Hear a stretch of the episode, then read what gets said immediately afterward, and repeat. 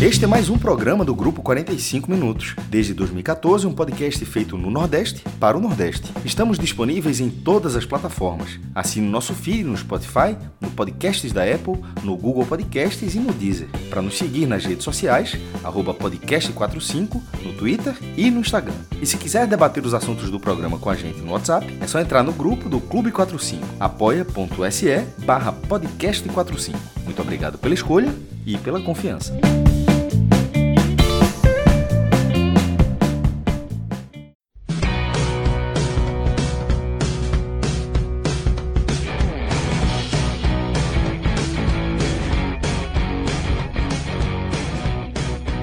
Fala galera ligada aqui nos canais do Grupo 45 Minutos, começando mais um telecast. Hoje um telecast tricolor, de tricolores, na verdade, né? Vamos falar do empate do Fortaleza com o Corinthians por 1 a 1 fora de casa, um golzinho no final do jogo. E a vitória do Santa Cruz sobre o Iguatu pela Série D, no né? jogo do Fortaleza pela Série A, Santa Cruz pela Série D. Eu sou Cláudio Santana, estou aqui inicialmente com Thiago Minhoca e Luca Laprovitra e Alan Roberto e Márcio Souza nos trabalhos técnicos. Primeiro vamos falar desse jogo do Fortaleza, na sequência vem Iago Mendes e Felipe Assis para falar da vitória do Santa, primeira vitória do Santa Cruz na Série D, estreando com vitória na Série D do Campeonato Brasileiro. Já vamos direto logo né, para essa análise do Fortaleza, mas antes, Luca, eu queria é, tua opinião aí como um torcedor, né? É, a gente estava aqui no programa de quinta-feira, né? No, no, jogo da, da, da Sul-Americana, falando sobre esse jogo contra o Corinthians, é, é, sobre expectativa, né? Muita gente falando, ah, é um jogo que dá para vencer. Tava dando para vencer até o final, mas o empate fora de casa contra o Corinthians, por todo histórico, não dá para se descartar, né? E aí eu queria saber teu sentimento. É, tem a, o contexto do jogo, mas tem todo o histórico também. Qual o sentimento? Um, um bom resultado? Não, não dá para comemorar muito. Ah, Cláudio, boa noite, Cláudio, boa noite, Thiago, todo mundo, os meninos aí da, do Beck. Cara, do Beck, do backstage, tá, pessoal? Né? Do é, Beck. de trás. Calma, né? É, já, não, é, não é a galera do Clisman Gama, do Danilo, tá? é do Beck, do Beck. É, é outro Beck aí, é outro Beck. É o Beck, o Beck da gente aqui. Então, cara, se eu fosse olhar para o histórico hoje, né? É, seria um bom resultado, né? Como clube nordestino, dentro da Série A, jogar com o Corinthians em Itaquera, é, 300 caramba de jogos, só 24 derrotas, é um aproveitamento de 68%, é maravilhoso o aproveitamento do Corinthians em casa. E, cara, vai ter um negócio que é foda. é muito. Cara, são cinco anos de Série A e cinco anos que essa vitória tá aqui, ó, escapando o dedo do Fortaleza. A cada ano parece que ela fica mais perto e não chega. Né? São cinco anos com isso. No primeiro ano teve a derrota de 3 a 2 que o Fortaleza foi buscar o resultado, virou o juiz, anulou um gol de forma errônea mesmo com o VAR.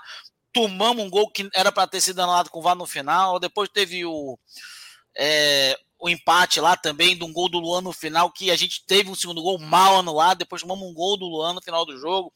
Teve a derrota com o gol do Cantilho que a gente pressionou, pressionou, pressionou, tomou um gol aos 42 do segundo tempo de 2021.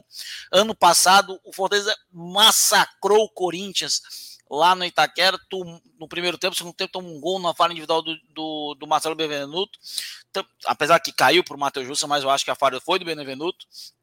É, e agora de novo, cara, né, o gol é, bem anulado, diz passagem do Romero, apesar que a que vamos, não vamos entrar nesse, mas disseram que quando as linhas estivessem ali era para dar o gol. Pelo visto que contra o Corinthians essa orientação não funciona, né?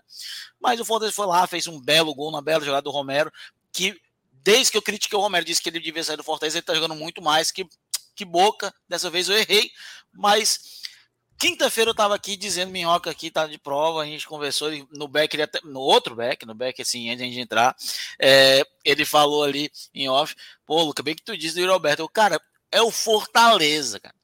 O Fortaleza tem coisa que acontece. O Fortaleza vai levar um gol do Júnior Santos quando jogar lá no, no Engenhão. Tá de cara, o Fortaleza vai levar um gol do Júnior Santos, como ele nunca fez um gol na vida dele, driblando cinco jogadores, porque é do Fortaleza. O Fortaleza, quando tem aquele pereba, coroa, muitas vezes no time de Ponta, vai jogar contra o Aparecidense, ou vai jogar contra o Águia de Marabá, e tá jogando tipo o Neto Baiano com 42 anos e acima do peso. O Neto Baiano, de 42 anos acima do peso, vai fazer um gol no Fortaleza. É, tá jogando é, o, o, time de Master com o Simval, da Portuguesa. O Simval voltou aos 50 anos a jogar bola. Vai lá fazer gol também no Fortaleza. Que a casa, pode ser 10 a 1 Fortaleza, mas ele vai levar esse gol.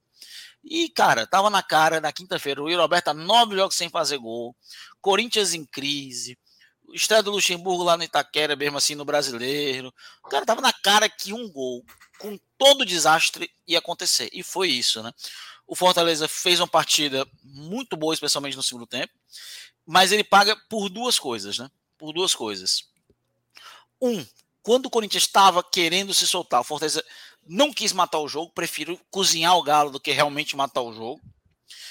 E dois, pelo por realmente, cara, jogo como hoje, com o Corinthians que estava ali, um treinador que botou o Corinthians na corda e botou para cima do Corinthians, não é para cozinhar galo.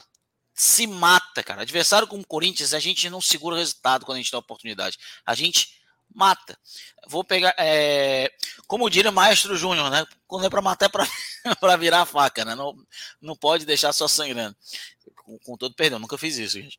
Mas hoje fica aquele sentimento, pela, pela história recente do jogo, fica uma sensação de derrota, Cláudio. Uma sensação de derrota. Minhoca, é, primeiramente, boa noite. E qual a tua análise desse jogo, né? Esse golzinho no final, Fortaleza. É, é saiu na frente aos 33 minutos, né? É, é, com, com o gol do, do Caio Alexandre, empatou com o, o Corinthians empatou no final, mas o Fortaleza ainda teve um gol anulado, um impedimento daqueles que, como a gente falou até no Hoff, né? Se fosse o, o contrário, talvez as linhas fossem um pouco, de, pouco diferentes, né? Mas eu queria tua análise e esse sentimento, né? E qual, como é que fica, como trabalhar essa, essa mistura de sentimentos aí por esse gol no final, mas ainda assim um ponto conquistado fora de casa. É, pois é, Cláudio. Boa noite, boa noite, Luca. Boa noite, pessoal que está acompanhando. É, eu confesso que é um jogo que mexe comigo porque envolve, obviamente, um rival, né? Que no caso é o Corinthians. Cara, eu cresci vendo o Corinthians fazendo esse tipo de jogo, né? Muitas vezes sem jogar bem. Acho que não, acho que não foi o problema hoje. Acho que o Corinthians jogou até melhor do que vinha jogando nas últimas partidas. Mas sempre o Corinthians encontra esse gol no final, né? Encontrou recentemente contra o Remo na Copa do Brasil. O jogo ia acabar faz o gol no final, depois ganha na disputa de pênaltis. Se tem um time, eu até brinquei aqui em off também, que eu respeito muito contra a camisa, um é o Real Madrid, né? Real Madrid é absurdo. Pode estar no pior contexto possível, principalmente se for falar de Champions League. Os caras encontram forças em qualquer instante. E outro é o Corinthians, é impressionante. Pode estar com o jogo escapando pelas mãos, ele consegue fazer o gol do empate. Quando teve o gol do empate, que foi ali aos 42 do segundo tempo, eu falei, é bom até o Fortaleza já achar que o empate é bom resultado mesmo, porque é, o Corinthians é capaz de virar esse jogo. é exatamente isso. O Corinthians é um pouco inexplicável, tem uma, uma estrela absurda e muitas vezes né, tem uma arbitragem que ajuda também, historicamente falando. Acho que esse lance aí assim, é um lance muito ajustado, e aí, sinceramente, eu, eu não sei, né? Fica aquela dúvida se será que dependendo do contexto do time, essas linhas aí não ia ficar muito mais uma forma de talvez se tocar a ponto, porque assim, hoje a regra é, se as linhas se tocarem, a linha da defesa com a linha do ataque, é considerado lance pro gol, né? Uh, e deu para ver ali no traçado das linhas que as linhas não se tocam, né? A impressão que dá é que tinha condição ali, mas enfim, pode ter sido uma, uma, uma questão de ilusão ali, mas eu sempre fico na dúvida para lances desses como Corinthians, mas também não vou estar dizendo que foi ou não, porque também não tenho como comprovar. Fiquei com a sensação de mesma linha, mas o impedimento foi marcado. Mas é, eu acho que foi um pouco isso, né? O Fortaleza, primeiro, sem entrar muito, o Fortaleza mostrou que é uma equipe organizada, deu para ver nesse gol no lado, deu para ver no gol feito. É um time que construiu a jogada do gol. O Corinthians não. O Corinthians ele foi na base do desespero, chuveirando bola na área, até uma hora dar certo, e com o Corinthians geralmente dá certo. Foi assim que conseguiu o seu empate. Antes do jogo eu falaria com, assim, eu até falei na rádio, assinaria na hora o empate, assim, na hora o empate, jogar contra o Corinthians, mesmo em crise, é assim, é uma das piores atmosferas assim de um estádio é jogar, como disse o Luca, né? Um índice baixíssimo de derrotas dentro da Neoquímica Arena, apesar de ter perdido dois jogos na Libertadores para Argentinos Júnior e para Independente Del Valle, né, recentemente. Mas o Fortaleza é, fez por merecer um resultado até melhor. Acabou no erro individual ali, né, uma falha individual de Fernando Miguel e Pacheco, né, daqui a pouco a gente vai comentar, acabou tomando um empate no fim, mas um empate que eu considero bom, né? Claro que agora vai ter que buscar vencer o São Paulo na próxima quinta-feira.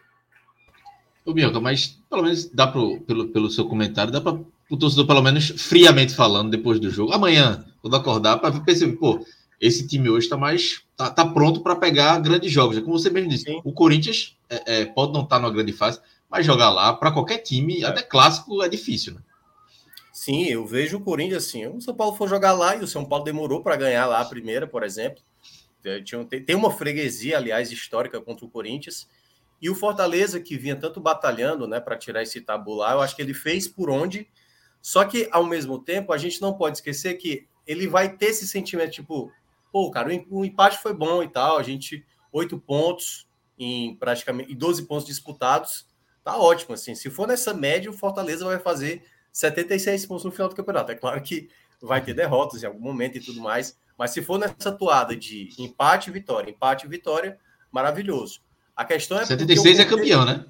É, eu não sei se campeão, porque né, a galera ultimamente tem feito pontuação alta, né? Chegando ali na base dos 80 pontos. Mas eu vejo que o, a, a equipe do, do Fortaleza, o sentimento do torcedor, ele ele vai ficar lembrando desse lance, sabe? Dessa falha individual que custou ali os três pontos. Acho que vai ficar ainda também muito marcado, mas é aquela coisa, não dá para ficar também lamentando muito tempo, não. Fortaleza vai ter aquele calendário complicado que a gente mencionou. Acabou de sair agora à noite, né? As datas da Copa do Brasil. Muito jogo complicado, né? Depois do, do Grêmio, que vai ser um jogo fora. Acho que o, Fortaleza vai segurar muitos atletas nesse jogo contra o Grêmio. Vai ter o Palmeiras. Perdeu jogadores para esse jogo, Cláudio. Eu acho que isso é o mais complicado, né? A primeira matéria que a gente estava vendo aqui na tela era.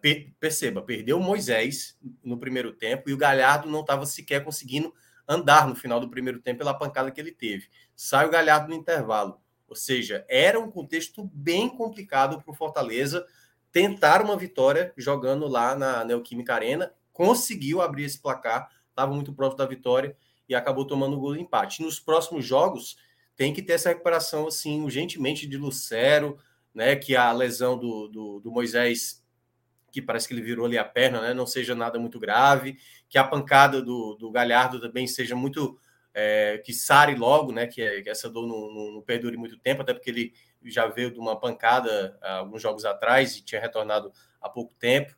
Então é isso. O elenco de qualidade, mesmo você ter, tendo peças ali que possam substituir, não é da mesma maneira. Só nesse primeiro tempo, quando terminou o primeiro tempo, quando foi começar o segundo tempo, o Fortaleza já não tinha um dos seus principais jogadores, o Lucero. Perdeu seu artilheiro, que era o Galhardo, e perdeu o melhor jogador do momento do setor ofensivo, que é o Moisés, complicou. E aí, é, pelo contexto até das escolhas, por exemplo, Romarinho, né, que até participou de algumas jogadas ofensivas. Uma das bolas que o Fortaleza teve, quando estava no 1 a 1 caiu no pé do Romarinho, com dois jogadores da direita, assim, para receber. Acho que um era o Pikachu e o outro, eu não estou lembrado se era. Não estou lembrado que era o outro jogador. E ele poderia ter dado o passe, foi o que o Romarinho fez, foi tentar finalizar, não é a dele, não é um grande finalizador, e aí acabou desperdiçando ali uma chance que poderia ainda ter se tornado 2 a 1 um. Mas na soma geral, Cláudio, eu diria que já entrando na partida, né? Já posso entrar aqui na partida, né?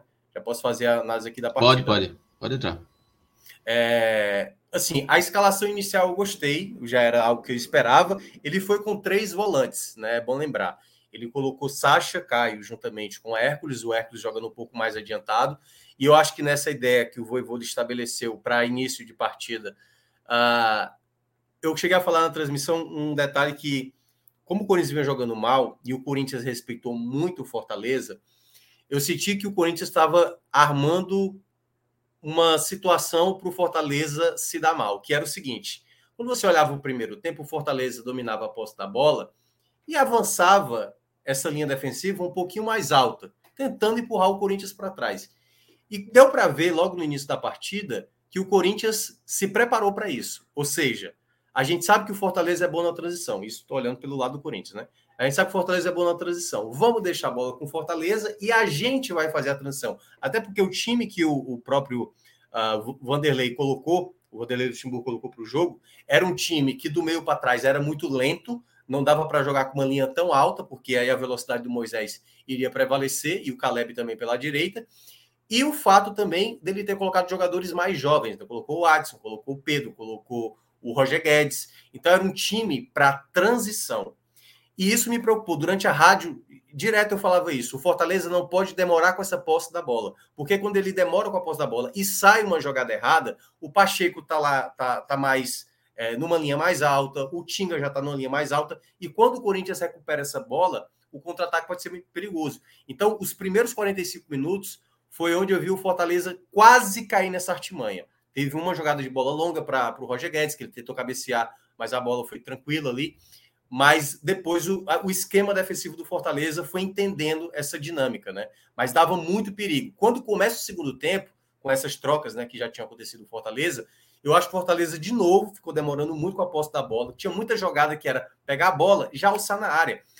Por que, que eu estou dizendo isso? Porque muitas vezes, quando você sente que o jogo está tá confortável para você, é aí onde pode morar o perigo. Porque, do outro lado, a maneira como o Corinthians, eu, eu acho que o Lucas acompanhou bem o começo da partida, parecia que era uma final de campeonato. Teve jogo de luzes, teve fogos, assim. Era um contexto para intimidar o Fortaleza. Era um contexto de jogo onde o Corinthians jogava como se estivesse enfrentando uma equipe, sim, que eu considero hoje. O Fortaleza é melhor do que o Corinthians.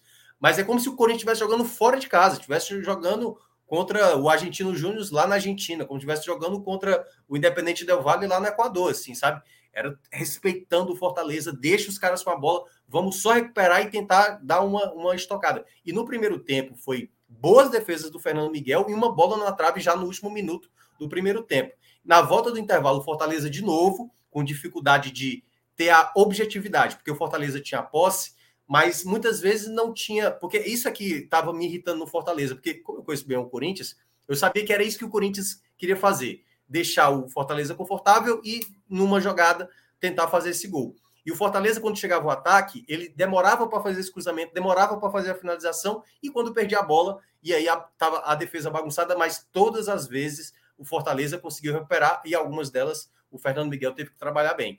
Só que o jogo muda a partir do momento que o Fortaleza entende que precisa ser mais objetivo. Tanto que a primeira jogada boa do segundo tempo é uma jogada trabalhada rápida.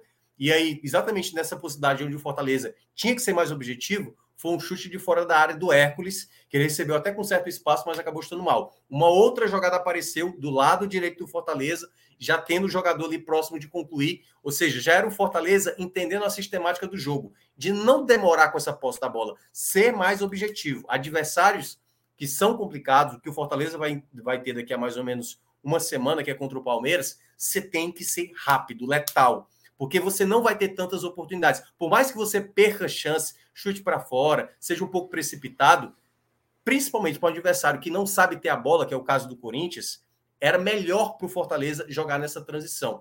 E aí é onde entra o talento do Fortaleza. Quando você olha as duas jogadas, a do gol anulado e a do gol feito, é de um time que se entende dentro de campo. Alexandre, muito bem, aliás, nesses dois momentos do, do, do gol. Né? O primeiro que ele trabalha com o Pikachu, rola a bola do meio e aí o Romero chegando mesmo como centroavante para empurrar, como eu já, já citei, acho que é aquele lance muito ajustado, não fiquei totalmente convicto, mas pela imagem que deu, parecia que estava impedido de fato, mas eu ainda fiquei com muita dúvida. E no segundo lance, Romarinho pegando na esquerda, né? E aí a jogada vindo pelo lado esquerdo por dentro, o Romero sai, a movimentação do Romero é muito inteligente, ajeitando de letra, e aí, né, ali de frente para o gol, o Alexandre, que estava merecendo muito esse gol, porque estava jogando muito bem, faz ali 1 a 0 e depois, uh, eu acho que foi o, ponto, né? Porque ele tinha acabado de fazer a troca de colocar o Poquetino na partida. Como tinha aquele contexto de final de jogo, eu acho que faltou aquela outra troca para o Voivoda, só que ele já tinha feito as cinco.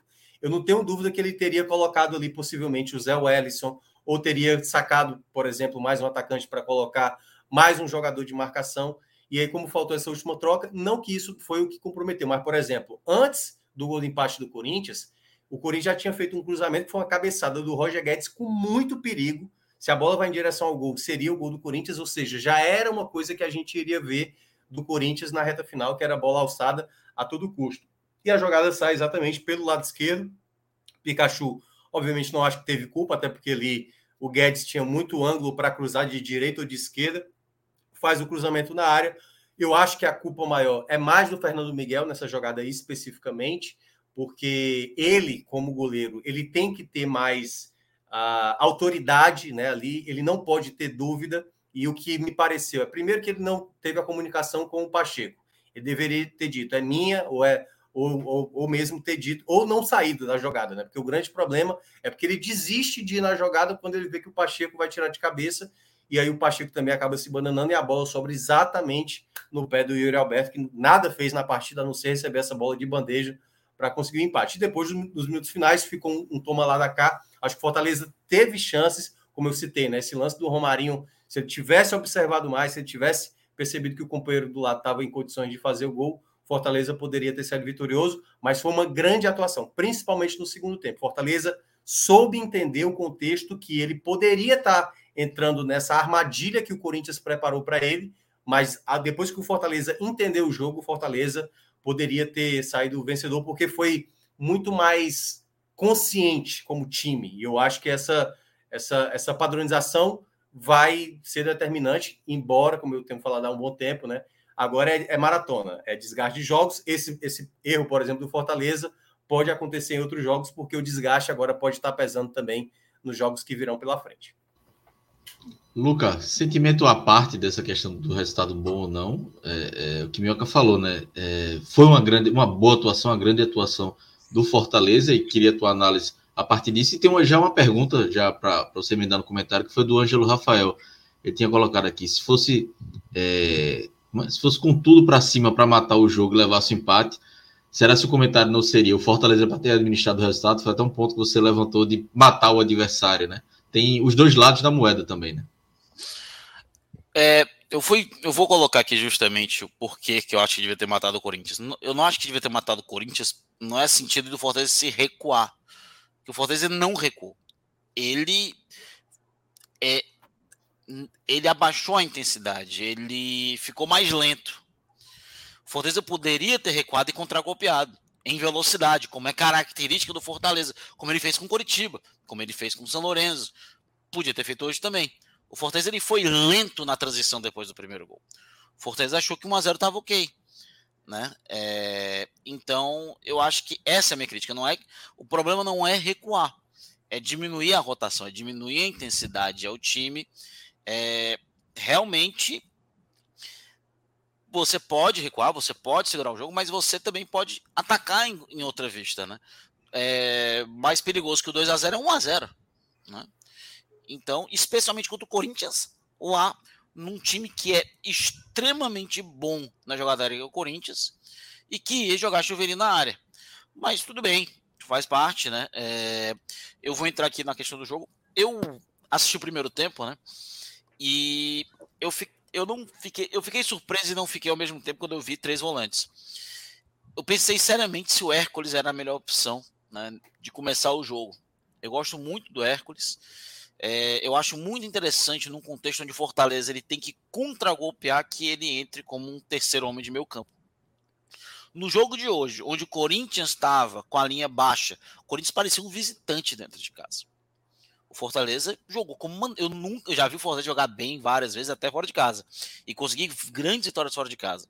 Mas o jogo que o Fortaleza fez hoje contra o Corinthians não foi, é, tudo bem, a gente teve os 45 minutos do ano passado que foram ótimos também, mas o Fortaleza jogou um, um pouco mais recuado, né? Era mais contra-golpe, né? Hoje não, o Fortaleza ele teve domínio do jogo, ele teve a posse de bola, ele teve as ações, ele criou, ele se organizou. É, e realmente ele jogou muito bem. Eu acho que na partida de hoje eu realmente teria entrado com o Sacha, porque eu acho que pelo Roger Guedes era muito interessante o Sacha, porque o Brits ia estar muitas vezes no 1 a 1 e era importante ter essa cobertura do Sacha. E o Brits teve muitas vezes no 1 a 1 com o Roger Guedes, tanto que ele tira o, o Roger Guedes de perto do Brits e coloca no Tite. O Roger Guedes começou, depois de um tempo, a cair mais para o lado esquerdo da defesa do Fortaleza, justamente para ele ir no confronto não com o Brits, mas sim com o Tite. É, e o Fortaleza, eu achava que o Sacha era interessante nesse, nesse ponto. Eu talvez não teria entrado com o Hércules mesmo. E foi justificada essa questão. O Fortaleza ele, ele tem ali a posse, mas ele não tem a transição, ele não tem a criatividade. O Caleb ele é muito bom em situações de um a um, mas o Caleb ele estava muito isolado pelo lado direito. O Tinga não fez uma boa partida no setor ofensivo. Ele não fazia muito essa troca, essa diagonal. Mesmo quando entrou o Pikachu, ele continuou não fazendo, né? Ele ficou muito preso ali. E a gente não pode dizer que ele estava muito preso porque o Corinthians estava atacando muito por ali, porque não estava, né? Atacou tudo bem por ali, mas não era porque o Corinthians estava ali atacando muitas vezes naquele lado ele simplesmente não fez essa transição. Não sei se era uma questão física, não sei se era uma indicação, mas isso me estranhou muito durante o jogo. É, mesmo quando o Fortaleza tinha opção naquele momento, né, naquele lado. É, e eu gostei muito do Caleb ali, em alguns poucos momentos, mas eu acho senti ele isolado. E eu acho que era aí que a gente sentiu falta do, do Pochettino. Eu acho que o Pochettino ele faria bem essa triangulação, talvez até o Pikachu mesmo, já que ele queria um jogador mais forte ali pelo lado pelo lado direito ali no meu campo, né? É, e que pudesse também, quem sabe, fazer uma marcação. E o Fortaleza ele perdeu muito disso no primeiro tempo. Eu acho que faltou criatividade justamente por conta disso, porque dependia muito do 1 a 1 é, dos dois pontas. E quando o Romarinho entrou, ele estava muito encaixotado, justamente porque o Corinthians fechou muito bem aquele lado direito da defesa dele, porque ele sabia que viu Moisés e tinham sempre três, quatro jogadores ali. Então o Romarinho ele demorou ali a se achar um pouco no jogo. É, mas o Fortaleza ainda se criou, teve uma boa oportunidade no primeiro tempo, onde o Lucas Sacha antecipa o Romarinho e, cara, na minha opinião, ele tirou o gol do, do Romário, né? É, ainda no primeiro tempo. E depois o Fortaleza, ele. É, é, ele entendeu o jogo, né? As substituições ali, especialmente depois das duas substituições, né? Sem falar do Romero, do Romero né? As substituições de, do Zanocelo e do Pikachu, quando ele tira Sacha e ele tira Hércules, eu pensei, pô, ele vai para cima ele vai atormentar é, o, time do, o time dos caras. E foi realmente o que aconteceu. Ele atormentou o Corinthians naquele momento. O Fortaleza ele tomou ação, tomou conta do jogo naquele momento. O Fortaleza ele tinha a bola, ele empurrou o Corinthians. E vou destacar aqui a partida de dois jogadores que foram aqui, o Brits e o Tite, que foram absolutos no sistema defensivo. O Tite vive uma grande fase. O melhor Tite é o Tite que está com o Brits porque o Brits ele tem um, um senso de posicionamento extraordinário. O Brits ele só perdeu uma jogada para o Roger Guedes o jogo inteiro, e é porque é, é, foi maravilhoso, assim, né?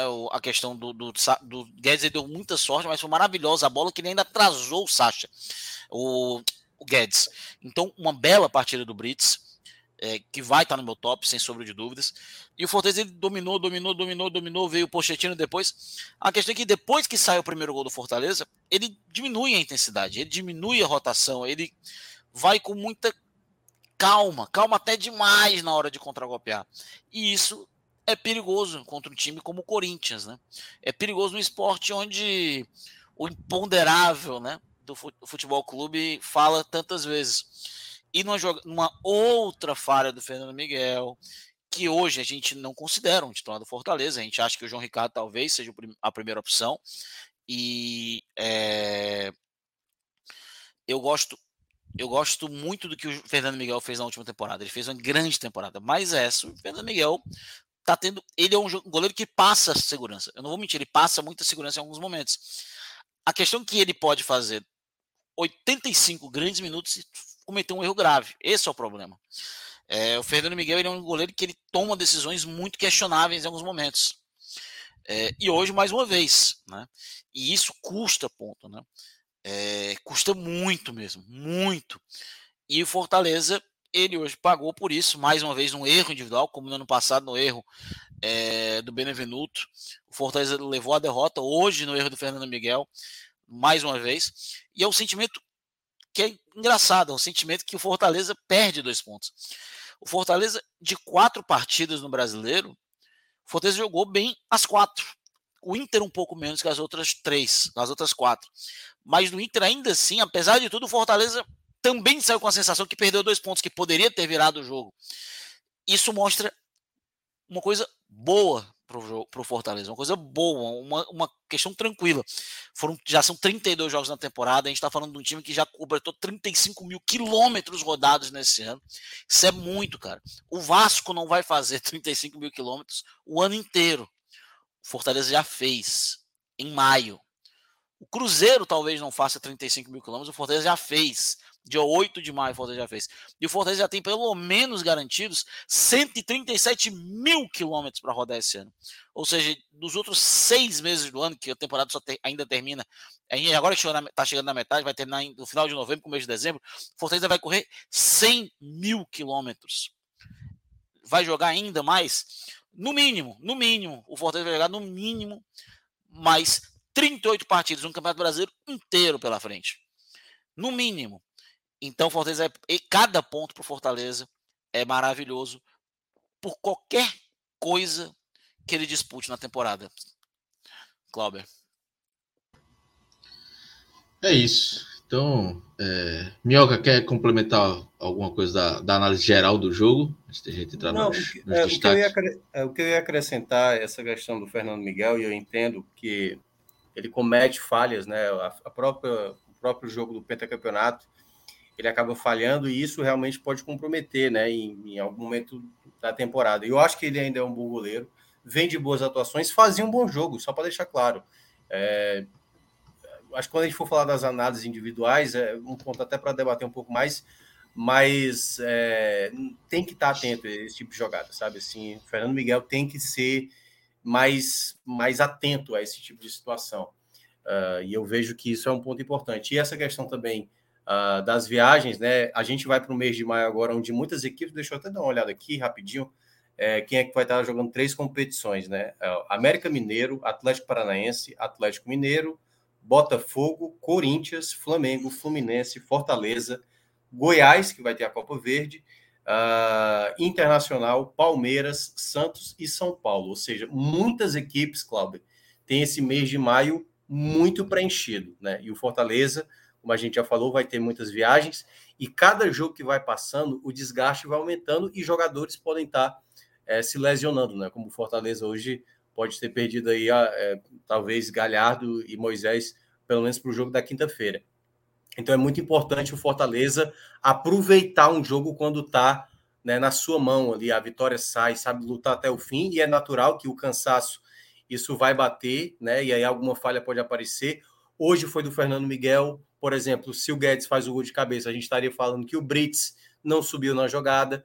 Então vai acontecer, né? O Fortaleza não é uma equipe que é infalível, ela vai, vai falhar em algum momento, mas que no momento apresenta um futebol muito bom, né? Que consiga prevalecer contra outros adversários. O próprio São Paulo, que é o próximo adversário, São Paulo possivelmente vai mudar bastante o time, porque o Dorival mencionou que não tem como é, nesse meio de calendário, né? O, o, São Paulo joga em Fortaleza aqui na quinta-feira, volta para São Paulo, vai ter o clássico contra o Corinthians, por isso que eu acho que ele vai poupar, e depois vai ter o jogo da Copa do Brasil em Pernambuco contra o esporte, no caso aí em Pernambuco, né, Cláudio? Então, esse calendário pesado, a gente vai ver agora quem consegue ter um banco suficiente, obviamente, se você puder contar com jogadores. O Fortaleza fica essa preocupação, né? Perder jogadores importantes, principalmente do setor ofensivo, isso pode pesar também nessa maratona de jogos. Ô, Luca, antes da gente entrar nos, nos destaques individuais, esses possíveis desfalques de Moisés e Thiago Galhardo para o próximo jogo, qual, qual, o tamanho do peso? O quanto o Fortaleza pode sentir desses desfalques, caso sejam concretizados? A primeira análise ainda é muito do departamento médico, ainda não é definitivo, né? Mas são jogadores que preocupam. Não, sem sombra de dúvidas, Cláudio. Preocupa muito. Fortale... É, é aquela questão. Fortaleza tem jogadores como o Romarinho e o Guilherme, por exemplo, jogar no lado, que são bons jogadores e conseguem render. Não estão no nível do Moisés.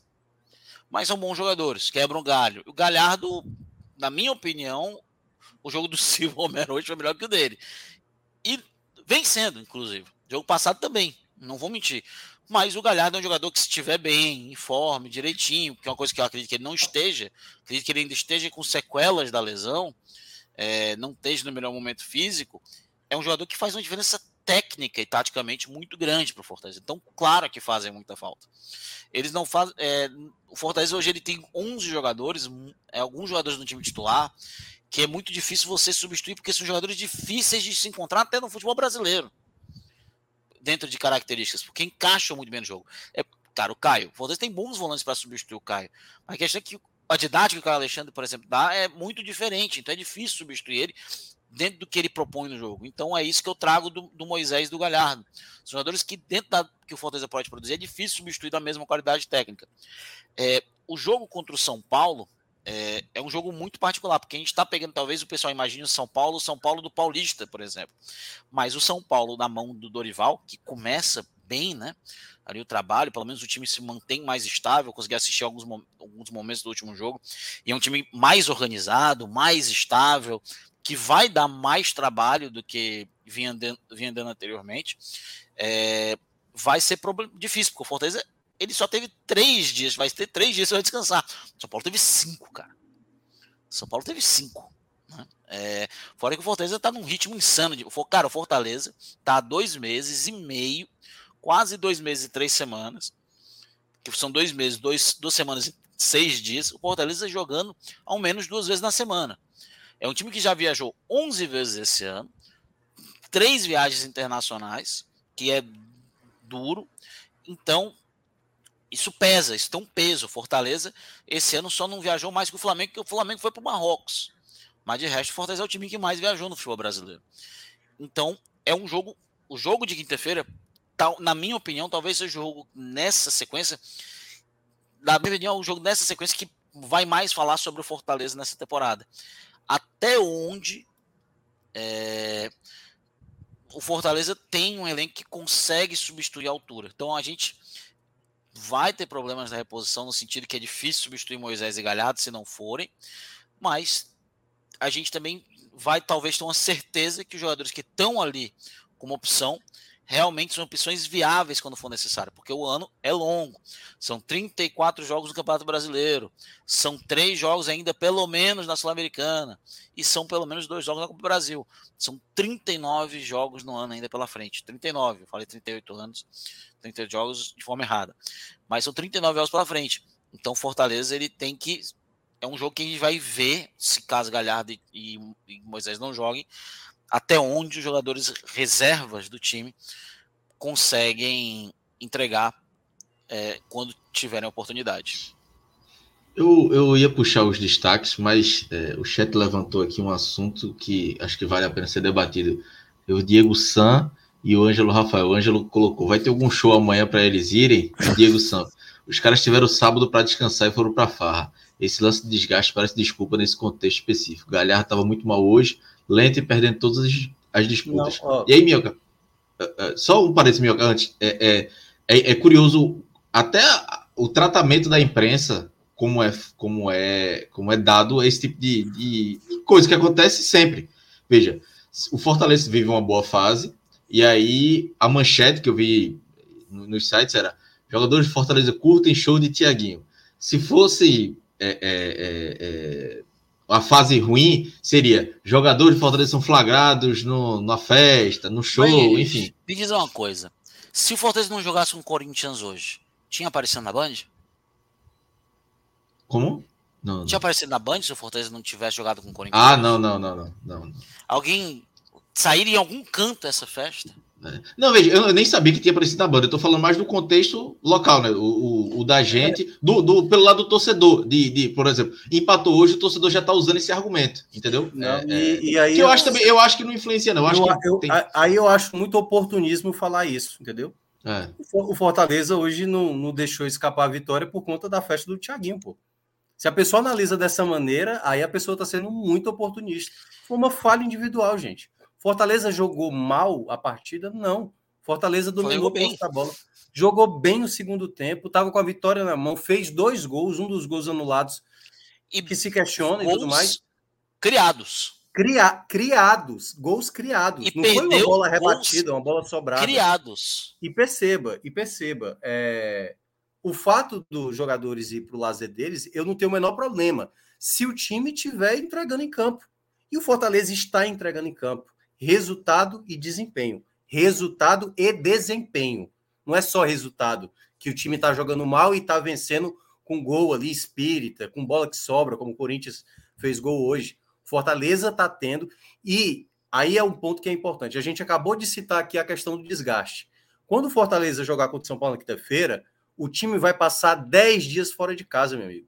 10 dias. É muito fácil, às vezes, a gente só aqui do outro lado achar que todo jogador só tem que trabalhar, entendeu? Você imagina, por exemplo, o seu trabalho, ó, esquece o teu lazer, esquece a tua sexta-feira.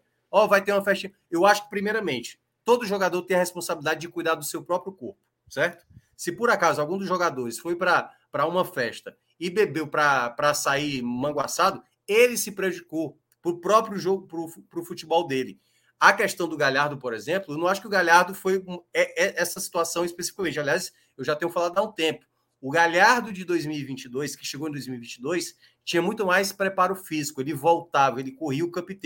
O de 2023, não. Até porque ele está tendo muita dificuldade também por conta das lesões que ele está tendo. Mas ele já antes mesmo da lesão que ele teve, né, que foi quando ele bateu ali a, a parte da, das costas, das costelas ali, os arcos costais, como colocou o Fortaleza, é, o, o, Galhardo já estava com uma certa dificuldade. A dinâmica do Galhardo está diferente esse ano.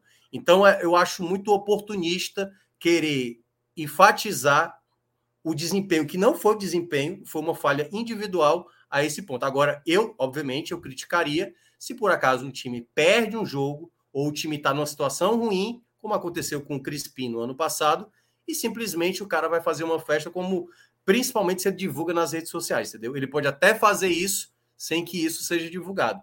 Mas para esse contexto, sinceramente, eu não acho que se encaixa. Eu acho muito forçado querer atrelar o resultado a essa situação especificamente. Não, concordo totalmente, cara. Tipo assim, eu acho que existe momentos e momentos. É, acho que todo jogador tem direito é, a estar tá indo para festa, a se divertir. É, foi em momento de folga, o time nem ia treinar no outro dia, ia viajar, viagem no final do dia. É, tranquilo. É, o Fortaleza é muito diferente, por exemplo, do caso do João Paulo no começo de 2021. Que, quando o time não estava de folga, ele, no meio da pandemia, com 300 restrições, o cara foi para farra sem máscara. Né? É muito diferente. É. é. muito diferente. O time não treinou domingo. Domingo foi um regenerativo. Foi um treino físico, normal, de recuperação, para o time poder viajar de noite e jogar no outro dia não teve treinar pronto no domingo. Treinar pronto foi no sábado, justamente para poder fazer a recuperação para a viagem, que é uma coisa da fisiologia. O Fortaleza já vem fazendo isso em alguns momentos. Ele treina dois dias antes o apronto e no dia anterior ele faz a recuperação para poder viajar no mesmo dia e chegar. O Fortaleza já fez isso outras vezes, né? Então, não dá para colocar. Eu acho que são coisas muito diferentes. Se tem um trabalho de fisiologia, de recuperação, é, tinha, um, tinha um jogador do Fortaleza experiente quando eu trabalhei lá, que ele tinha problema de lesão. E ele foi descobrir já com 33 anos, por causa da fisiologia, que ele lesionou algumas vezes na carreira dele, por causa que ele tomava uma caipirinha e a caipirinha retardava o recuperamento muscular dele, por isso que ele tinha lesão muscular. Hoje o Fortaleza tem esse tipo, isso aí eu tô falando de 2015, 2016, cara. Isso há 7, 8 anos atrás, o Fortaleza já trabalhava com esse nível de fisiologia. Imagina hoje. Imagina hoje o nível de fisiologia que o Fortaleza trabalha. Né? Então, são testes. O Fortaleza todo dia faz testes fisiológicos, testes de peso, testes de condição física. Diariamente, os jogadores chegam para treinar, eles fazem isso. Não é querendo defender A ou B, mas isso é um time profissional, cara. Luca. Organizado. Pelo amor de Deus. E olha, Fernando Miguel não foi pro, pro, pro show. É, mas o Remo Carvalho colocou essa frase, né? Que é, o problema é que Sabe o Fernando Miguel não foi pro show e o Carlos Alexandre Não foi, foi é, eu ri dessa daí. É. Foi. Faltou ir pro show, Fernando Miguel. Faltou ir pro show. Porque teria, teria dado ali um molejo ali para tirar aquela bola ali, né? A sambadinha é, ali do, do Thiaguinho e tal. Rapaz, aí é de lascar, né? O show de Tiaguinho aqui no Recife eu vou, inclusive. Como não sou jogador, posso ir, né? Pode, pode. Vai ser dia vai, vai imagina, Aí você imagina se tivesse a galera assim, tipo assim, é claro, o Clube o 45 minutos fica liberando aí o cara que escreve é. matéria, se sai a matéria errada, você escreve a matéria errada, entendeu?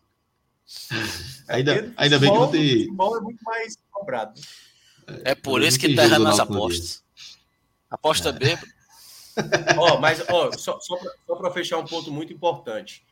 Eu não vejo, assim, é óbvio que o empate é muito frustrante, Mas se o Fortaleza apresentar esse nível de futebol, a tendência é sempre ficar mais perto da vitória, gente.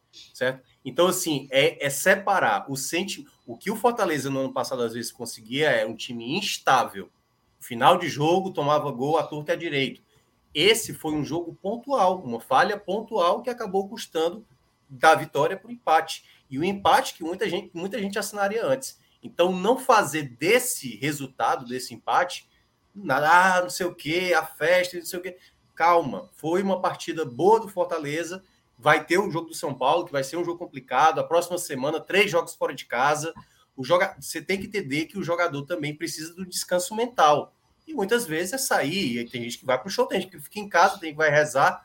Enfim, cada um escolhe o seu tipo de lazer. O que eu acho que não pode ter é, após um momento ruim, você tem que se resguardar. Eu acho que para a imagem do clube é bom que o atleta se resguarde, porque o torcedor, obviamente, ele sente muito isso e muitas vezes é importante que o, o jogador né, entenda que para o clube você tem que ter um, um certo momento de, de, de se preservar, para um momento que é mais delicado. Minhoca, aproveitando, puxar os destaques positivos e negativos do Fortaleza de hoje. Vamos lá, positivamente, o melhor momento do Fortaleza está atrelado muito ao Caio Alexandre, né? não só pelo gol, mas na jogada que ele, ele cria ali do primeiro gol, que foi anulado, o gol do Romero. No momento, como disse o Luca, né? quando vê as trocas do Zanocelo e vem a entrada do. Qual é o outro? Foi do Zanocelo e do. Ah, e do Pikachu. Pikachu. Né? Pikachu. Apesar do Pikachu não ter entrado tão bem, o Zanocelo, por exemplo, ele foi um jogador que começou a ser mais objetivo. O passe dele era vertical algo que para o Fortaleza muitas vezes faltava né, no primeiro tempo. E o Carlos Alexandre foi essa peça, né? Que era sempre a jogada. Então ele tava. Ele era, um, era basicamente um camisa 10 recuado, né? Um camisa 8, como queiram, mas era o cara que estava sempre procurando a hora certa de dar o passe, então abria na direita, abria na esquerda, passe em profundidade. E o gol era muito merecido. A jogada do Fortaleza, do gol em si, né? O primeiro gol, é muito bem desenvolvida. E ele que já tinha tentado uma no primeiro tempo, que ele estava meio torto na hora de bater, nessa não. Ele chegou de frente, bem posicionado, pegou firme, sem chance para o Cássio para abrir o placar. Então, para mim, ele foi o melhor da partida.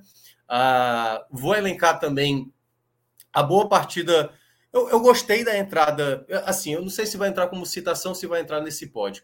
Porque eu gostei das entradas do Zanocelo e do Romero. Acho que foram jogadores que acrescentaram nesse setor. É, exatamente, vai entrar como menção porque eu acho que a dupla de zaga foi muito bem hoje. Muito, mas muito bem mesmo. Claro que poderia ter tomado gol, como eu citei lá o lance de cabeça do Roger Guedes, que é um bom jogador do jogo aéreo, o Brits acabou não subindo.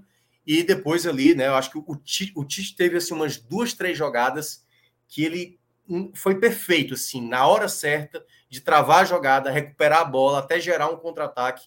Foi muito bem, a dupla de zaga fez uma partida fenomenal, assim, fenomenal mesmo assim, Brits e Tite está sendo uma dupla muito boa. E teve um momento que até gerou uma certa preocupação, porque o Tite no primeiro tempo, né, sentiu ali uma dor, aí já ficou aquela dúvida se ia poder continuar. E o Fortaleza hoje, né, por um momento eu fiquei até temeroso, né, o Fortaleza poderia perder até mais atletas. O Caleb também saiu sentindo um pouco, o próprio, o próprio Tite, como eu estava mencionando, e dos jogadores que acabaram sentindo de fato Moisés e, e Galhardo, né. Do lado negativo, cara, é, eu entendo muita gente eu vou colocar ele na terceira colocação, apesar de ele ter participado do primeiro gol e participado, participado bem de algumas jogadas de ataque. Mas nisso que o Luca mencionou, que é quando o Fortaleza fez o gol, o Romarinho foi o primeiro jogador a sinalizar que ele estava contente com esse 1 a 0 E isso também me incomodou. Porque tudo bem, você não precisa também sair feito louco querendo ir para o ataque, querendo driblar todo mundo. Mas muitas vezes dá o passe e passar, entendeu? Como o Zanocelo fez. O Zanocelo fez Toda vez que ele tinha a bola, ele tocava e passava. Ele tocava e deixava um jogador em condições de atacar o espaço. O Romário não. O Romário prendia a bola, ficava naquela de ciscar e muitas vezes desperdiçava chance. Nessa jogada que foi, por exemplo, que ele acabou se atrapalhando. O Pikachu também foi outro que teve uma jogada que a bola sobra na direita, tinha o passe para trás, demorou, demorou, se enrolou com a bola e perdeu uma chance ali de tentar fazer o segundo gol. Então, esse esse detalhezinho a mais que o, que o Fortaleza conseguia ter, por exemplo, eu prefiro o Guilherme nesse aspecto. O Guilherme é um jogador, às vezes, que vai errar, como errou, por exemplo, o Fluminense, mas é um jogador que eu espero muito mais uma finalização assertiva do que o Romarinho. Então eu entendo que o Romarinho ele é importante, mas nesse contexto, muitas vezes, de ser um jogador fundamental na ideia de criar a possibilidade, fazer o gol, ser objetivo. O Romarinho não é essa peça. O Romarinho é um jogador de desafogo, é um desafogo. E em um determinado momento eu estava gostando, mas isso me incomodou. Ele entra ali na terceira colocação. Ah, eu, eu tô com muita dúvida na questão do Fernando Miguel, sinceramente, porque eu acho que ele fez uma boa partida. Mas o erro, ele é um erro que custa, né? Custa a vitória. De uma certa forma, não tenho o que fazer, eu tenho que colocá-lo nessa, nessa segunda colocação. Talvez muita gente possa achar que ele pudesse entrar na primeira colocação por conta do erro, mas mais uma vez, mais uma vez eu vou ter que citar o Tinga. É, o Galhardo eu não vou citar por, por um simples motivo. Eu acho que o Galhardo é, a metade do primeiro tempo que ele pôde jogar, porque a outra metade ele estava lesionado, ele estava ali fazendo um número né, dentro de campo. É, ele teve dificuldades, mas algumas jogadas, assim, certamente se ele tivesse jogado mais tempo, sem, sem a lesão, eu teria até mais facilidade de colocá-lo. Mas eu vou dar uma ponderada por conta, assim, acho que ele não vem jogando tão bem assim. Mas por conta da lesão, e ele ali foi no esforço, né, o máximo que ele pôde é, fazer, mas não vou citá-lo, não. Para mim, o Tinga vai nessa primeira colocação, porque o Tinga está tendo muita dificuldade. Quando o Vanderlei colocou o Biro no jogo, no intervalo, o Tinga sofreu e muito, muito, muito, muito, muito mesmo. O Biro, com muita facilidade, ganhava na velocidade. O Tinga com botes muito ruins, assim, não está conseguindo passar a segurança. Nas jogadas que ele foi para o ataque, ele tentava conduzir a bola de maneira precipitada, né? E muitas vezes ele recebia a bola na direita, não fazia logo o cruzamento, ficava naquela de de também ficar tocando para o lado. E é um jogador que, assim, eu, eu não sei, eu não sei. O Tinga ainda é, para mim, o ponto mais inseguro do Fortaleza hoje. Gosto do futebol dele, no aspecto geral, mas essa temporada me passa muita insegurança. É um jogador que me passa muita insegurança. Luca, teus destaques positivos e negativos. Negativos, eu vou aqui começar em terceiro lugar com, com o menino Hércules. Acho que não foi bem, né? É, não, não gostei muito da partida do Hércules, ficou um pouco ali é, perdido. Eu pensei muito também em colocar o Romarinho, né? Inclusive tem um momento que dele no primeiro, no segundo tempo que me irritou muito, onde ele deu um ataque pro Corinthians porque ele deu um combate na intermediária. Mas eu fico aqui com, com o Hércules no momento. Não jogou bem, deu, teve uma a melhor chance do Corinthians no primeiro tempo foi uma falta de cobertura do Hércules no, chute fora da área do, do, do Veras. É, gosto muito do Hércules, mas hoje não foi a partida dele. Segundo, eu vou ficar com o Fernando Miguel. Eu achava até o momento do gol que ele fazia uma partida boa, ok, não para figurar no top positivo, mas boa. Mas não, não dá para ignorar a falha e o tipo da falha. Um jogador de 38 anos não, não dá, cara. Não dá, não dá mesmo. Fica em segundo lugar. O primeiro, para mim, foi o Tinga, né? Ele jogou mal na defesa, jogou mal no ataque. Teve uma jogada no segundo tempo, já no final do jogo, o jogo estava 1 a 1 o Fortaleza estava no ataque, 5 contra 4. O Tinga tinha dois jogadores na entrada da área e ele cruzou. Ele cruzou. e ele, deu, ele não cruzou, tipo assim, para um jogador do Fortaleza, ele cruzou para o jogador do Corinthians. O, o, Fagner tirou. E aí armou o contra-ataque do Corinthians. É, então não, não fez um bom jogo. E eu repito o que eu falei, é, o que eu disse nas, nas últimas semanas. Eu gostaria muito de ver uma oportunidade ao Dudu. Se ele tiver bem fisicamente, eu acho que é muito válida essa oportunidade. É, top 3 positivo. Eu vou começar aqui com. É, vou colocar o Romero. Porque ele não fez só a assistência e o gol anulado, ele jogou bem. Ele jogou bem, ele se movimentou bem, ele deu sequência, ele segurou o jogo. Foi uma boa partida do Silvio Romero. Gostei bastante do Silvio Romero. É, tá calando minha boca. Muito, inclusive. Jogou uma boa partida. Em segundo, eu vou ficar com o Alexandre, autor do gol. Fez uma boa partida, acertou muitas jogadas. É, faço a menção honrosa ao Tite, que fez um bom jogo. É, mas o primeiro foi o Brits. Uma partida fantástica é, do Brits. Cara, espetacular o que o Brits está fazendo pelo Fortaleza. Ele joga muito bem. É, ele melhora o Tinga, que não está bem. Ele melhora o Tite, que está bem. Ele é um jogador muito bom. Gostei muito do Brits hoje mais uma vez. É para mim o melhor em campo, não só pelo Fortaleza, como do jogo. Clauber. Então é isso, já já a gente vai virar a página pro, pro Santa Cruz, né? Encerramos aqui a análise do, do empate né, do Fortaleza contra o Corinthians lá na Neoquímica Arena. É... Antes só, eu, eu mandei um link aqui para os meninos da, da, dos bastidores. A gente só fazer essa transição rápida para o Santa Cruz, enquanto o Iago e Felipe entram no link, para falar de uma notícia que saiu agora. Não tem relacionado, não é relacionado diretamente nem a Fortaleza e Santa Cruz, mas acho que é importante citar que é uma matéria que saiu agora no NE 45 de Lucas Holanda, né? Que é sobre Paulo Miranda. Paulo Miranda do Naldo participou de chamada de vídeo no vestiário do Juventude com chefe de quadrilha que manipulava jogos. Então, mais alguns prints aí que, foi, que foram foi vazados. Jogo, foi no jogo com Fortaleza. É, exatamente. ele fez gol contra. Fortaleza venceu isso. É. Ele fez que ele tomou, que ele tomou amarelo cartão, é, cartão amarelo, né? Então, quem quiser acessar a, a matéria, tá lá no NE45, na capa. Tem os prints da, da chamada de vídeo. Enfim, são indícios fortes, né, Minhoca? É, é, veja, o Náutico ainda não rescindiu com ele. O pro futebol ele tá afastado do elenco, ele não tá treinando com o elenco tem alguns trâmites burocráticos, mas eu acho que a partir daí talvez algumas coisas se agilizem aí para rescisão, né? Porque é. não tem todo o cuidado, porque não pode demitir por demitir e, e, resolver a bronca depois, né? Não, isso aí vai ter que ser algo que os clubes, né, que estiveram ou que tem algum jogador envolvido, né? Porque Paulo Miranda era do Juventude, está no Náutico. Igor Carius também fazia, era do Cuiabá, hoje está no esporte, também é um dos que está sendo apurado aí a participação dele e que, obviamente, né, se tiver algo concreto, os clubes precisam estar atentos a isso para que desvincule né, um atleta que esteja envolvido com qualquer situação desse tipo. Né? Não tem cabimento algum o clube ser conivente com algum jogador que tenha participado. Aliás, para mim tem que ser punição máxima para jogador que esteve envolvido com isso, banimento mesmo assim, se puder jogar campeonato amador, ok, pode jogar campeonato amador, mas isso de, deveria ser tão rígido a ponto do jogador nunca mais jogar profissionalmente, para que sirva de lição para qualquer jogador que possa pensar um dia é, fazer algo, algo desse tipo, para que, obviamente, tente inibir situações como essa.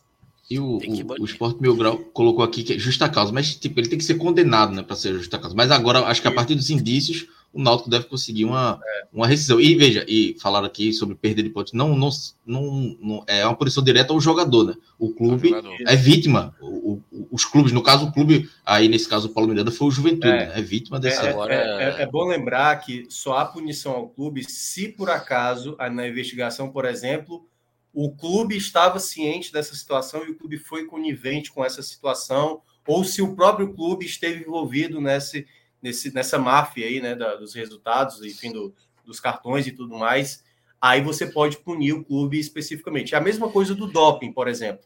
Quando o jogador ele é pego no, no, no exame de doping, o clube, se por acaso foi o clube que passou o medicamento para o atleta, o clube vai ser punido. Se por acaso, como aconteceu com o Kleber do Ceará, ele ingeriu um medicamento da parte dele, aí quem sofre é o atleta e aí, no caso, é ele que vai ter que responder na justiça. É, eu só queria falar uma coisa bem rápida. Vamos. É, eu espero que dessa vez eles é, realmente investiguem tudo. Se a gente for levar aqui um pequeno, um pequeno, uma pequena vista só na Série A do Campeonato Brasileiro, nos últimos 40 anos já é o quarto caso de, de manipulação de, de jogo quarto caso só na Série A, quarto caso que chega no topo de manipulação. Teve a questão da loteria esportiva em 82, tivemos em 96 né, a questão lá que anularam os rebaixamentos de, de, de Fluminense, Atlético Paranaense, né, do, do Fluminense e Bragantino, né, do, das compras de estado do Corinthians e do Atlético Paranaense, né. É, tivemos ali a máfia do apito em 2005 e temos essa situação agora. E a máfia do apito, por exemplo, né, só puniram um responsável. Não foram atrás dos demais, pegaram o bode expiatório, puniram só o cara. E, e fizeram aquela bagunça toda. Mas nos últimos anos a gente está vendo que vem acontecendo na Paraíba, que aconteceu com o Crato. É, teve time aqui no Campeonato Cearense, no futebol cearense também, que estava com indícios sendo investigado, jogando no Campeonato Brasileiro, divisões inferiores. É, tem que ser investigado, tem que ir em todo mundo. O futebol brasileiro ele passa por um momento de grandes mudanças. A gente passa por um momento que não estou dizendo que elas são culpadas, mas a entrada de muitas casas de apostas. É, a gente tem que reforçar essa visibilidade, porque nem as próprias casas de apostas querem isso. Isso é claro. ruim para elas. É. Então, tem que ser investigado jogador, dirigente, treinador e árbitro. E árbitro. É, né? Pouco se fala em árbitro, né? Pouco se fala em árbitro. Tem jogador que está aí se vendendo por 5 mil Imagina árbitro. Né? E tem que investigar em todos os âmbitos. Cara, esses torneios de base é surreal o que acontece de vez em quando. É surreal o que acontece de vez em quando no torneio de base. Então, e olha que hoje em dia a gente vê por transmissão, viu? Imagina quando não tinha. Então tem que investigar mesmo. É isso. Vamos esperar os desdobramentos agora, né? É, o Naldo, como eu disse, não rescindiu o contrato, ainda estava tentando buscar meios jurídicos, mas ele não treina mais para o futebol. Ele já não, tanto que o Náutico trouxe dois zagueiros, um inclusive para substituir Paulo Miranda, porque é, não, não cabia, né? Mas na análise interna do Náutico, talvez o Náutico já tivesse essas informações e por isso afastou logo. Porque, por exemplo, no caso de Cariús, Cariús no outro dia estava jogando. O esporte confiou no atleta, tanto que disponibilizou a equipe jurídica para para acompanhar Cariús nesse processo. No caso do Náutico, não. O Náutico largou de mão, talvez por informações mais privilegiadas, né? Já por dentro aí do, do, que, do que pode ter, ter acontecido. Então, vamos aguardar aí que nessa terça-feira pode ter mais, mais novidades, né? Teve Eduardo Bauer, irmão do Santos também, né? Que vazou alguns Verdade. prints dele. Que, que... Lá, hoje do Santos, viu? Um dos principais jogadores aí da, e, e, curioso que o Eduardo é, aconteceu o que aconteceu com o Cariús no esporte. O, Santos colocou também, disse que a, a, a, acreditava no jogador, conversou com o jogador, é, então não ia afastá-lo do elenco e tudo mais, mas. Vazou foi conversa. É, hoje o Santos ainda não se pronunciou mais uma vez, mas é, é, é não. Agora vai ser mais difícil, né? Não, não, no mínimo afastá-lo até que se, se, se apure, que se investigue tudo e, e haja um, um, um, julgamento. Porque, como o Minhoca falou, é caso aí, o STJD até tá para entrar, né? Para banir mesmo do esporte. Tem que banir, para mim tem que é ser caso de, rigoroso. É, é, caso de prisão em alguns casos, mas tem que ser banimento do esporte também, né? Porque não. Até porque, e aí eu vou pegar o exemplo que o Luca mencionou aí, de 2005, né? Você imagina. Não, licença, você imagina. Eu realmente tô tendo que sair, viu? Um abraço a você. Tranquilo, valeu. Vai lá, vai lá. E até quinta-feira. Valeu. Valeu, valeu, até quinta. Mas, ó, tá. o, o caso lá de 2005, tu confiaria, Cláudio, um jogo apitado pelo cara? Ninguém, ninguém mais confiaria. E a mesma coisa com o jogador. Imagina o cara no seu time, um cara que está envolvido com forçação de cartão. Como é que você vai confiar num jogador como esse? Qualquer falha, qualquer falha desse jogador, por exemplo, hoje, por exemplo, se tivesse rondado que o nome do Fernando Miguel estivesse envolvido, obviamente que é um exemplo, né? Não, não aconteceu o que é que teria acontecido hoje? Está vendo? Foi comprado. Entregou o lance de graça, falhou porque tinha que tomar o gol do empate e tal. Então, assim, é, tem que ser banido se, obviamente, os jogadores tiverem comprovado participação nesse esquema. Né? Então, eu acho que tem que ser bem rigoroso mesmo, é banido o futebol profissional, e aí se o cara quiser fazer qualquer... Até porque os caras são novos, pô. Tem os caras... Paulo Miranda tem o quê? 37 anos, sei lá?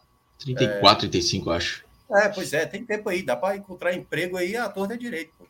Então não é, é, não é o fim do mundo do cara, não. É assim, até porque ele já está na idade de quase aposentadoria, né? E já então, deve ter é... feito um pé de meia considerável. Sim, né? Hoje, claro, boa parte do, dos times, e acho que é por isso que a gente citou o caso da arbitragem, por exemplo, um árbitro de uma Série A ganha muito menos comparado à média salarial de um jogador de Série A. É, e aí, claro, cada divisão, né, Série B, Série C, Série D, os jogadores que acabam não ganhando um alto salário, dependendo do esquema que o cara está preparando ali, a oferta pode acabar é, fazendo com que a pessoa erradamente entre né, nessa coisa criminosa, que seria manipular um resultado de, de, de uma coisa esportiva. Então, eu espero realmente que quem tiver envolvido isso, e que obviamente descubra que é, tem que ser declarado culpado e banido do futebol, na minha avaliação. Cadê a turma? É, a turma sumiu. Iago disse que estava nos bastidores, mas até agora não apareceu. Não, você pode colocar na, com tela preta e tudo aí, se for o caso. mas, Bianca, só para encerrar aqui, é só um. Eu não, vi alguns torcedores. Aqui, é, alguns torcedores do Náutico em rede social, porque assim, tem muito caso do que o cara é o melhor zagueiro do elenco, era o melhor zagueiro do elenco, e eu Sim. concordo com isso. Mas eu, como dirigente, se eu sei que tem um mínimo de suspeito, até como torcedor mesmo, velho, eu não confiaria num, num jogador desse. Assim, um mínimo de suspeito eu já ligaria o sinal de alerta e eu acho que eu não colocaria em campo. Assim, se o, o teve a denúncia, beleza. Eu conversaria com o jogador e tal, como o Náutico deve ter feito, como o Náutico fez. E a partir do momento que as coisas vão caminhando, e aí chega, é, tem essa notícia com print, que o cara tá lá, conversa chamada de vídeo com um dos apostadores lá, velho, não tem como, como confiar. É, eu acho. É... é... assim, é óbvio que, por exemplo, hoje eu fazendo uma associação no São Paulo, por exemplo, assim, um jogador que eu considero Caleri, por exemplo. Cara, o Caleri é fundamental hoje no São Paulo. Se o São Paulo jogar sem o Caleri, é um desespero só. Mas, meu amigo, aí, o Pedrinho, pronto, aconteceu com o Pedrinho recentemente, que era o ponta do São Paulo, que pegaram um print da imagem, ele ameaçando a, a ex-mulher dele de morte, pô.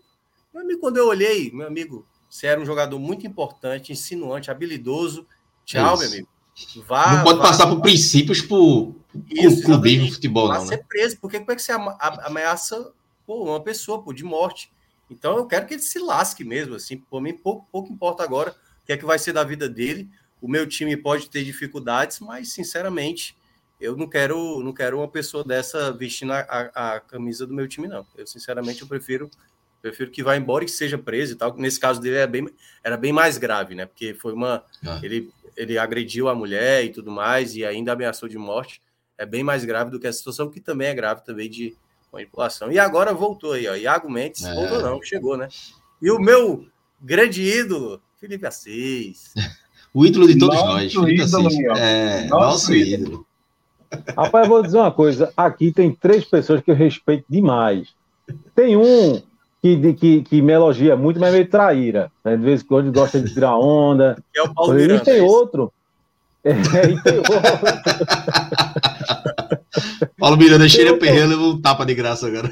É, foi, essa foi foda. E tem outro que eu respeito demais, mas assim, eu sou meio puto com ele, que é meio pé frio. Hoje deu certo, sabe? Mas ele é danado para ser pé frio.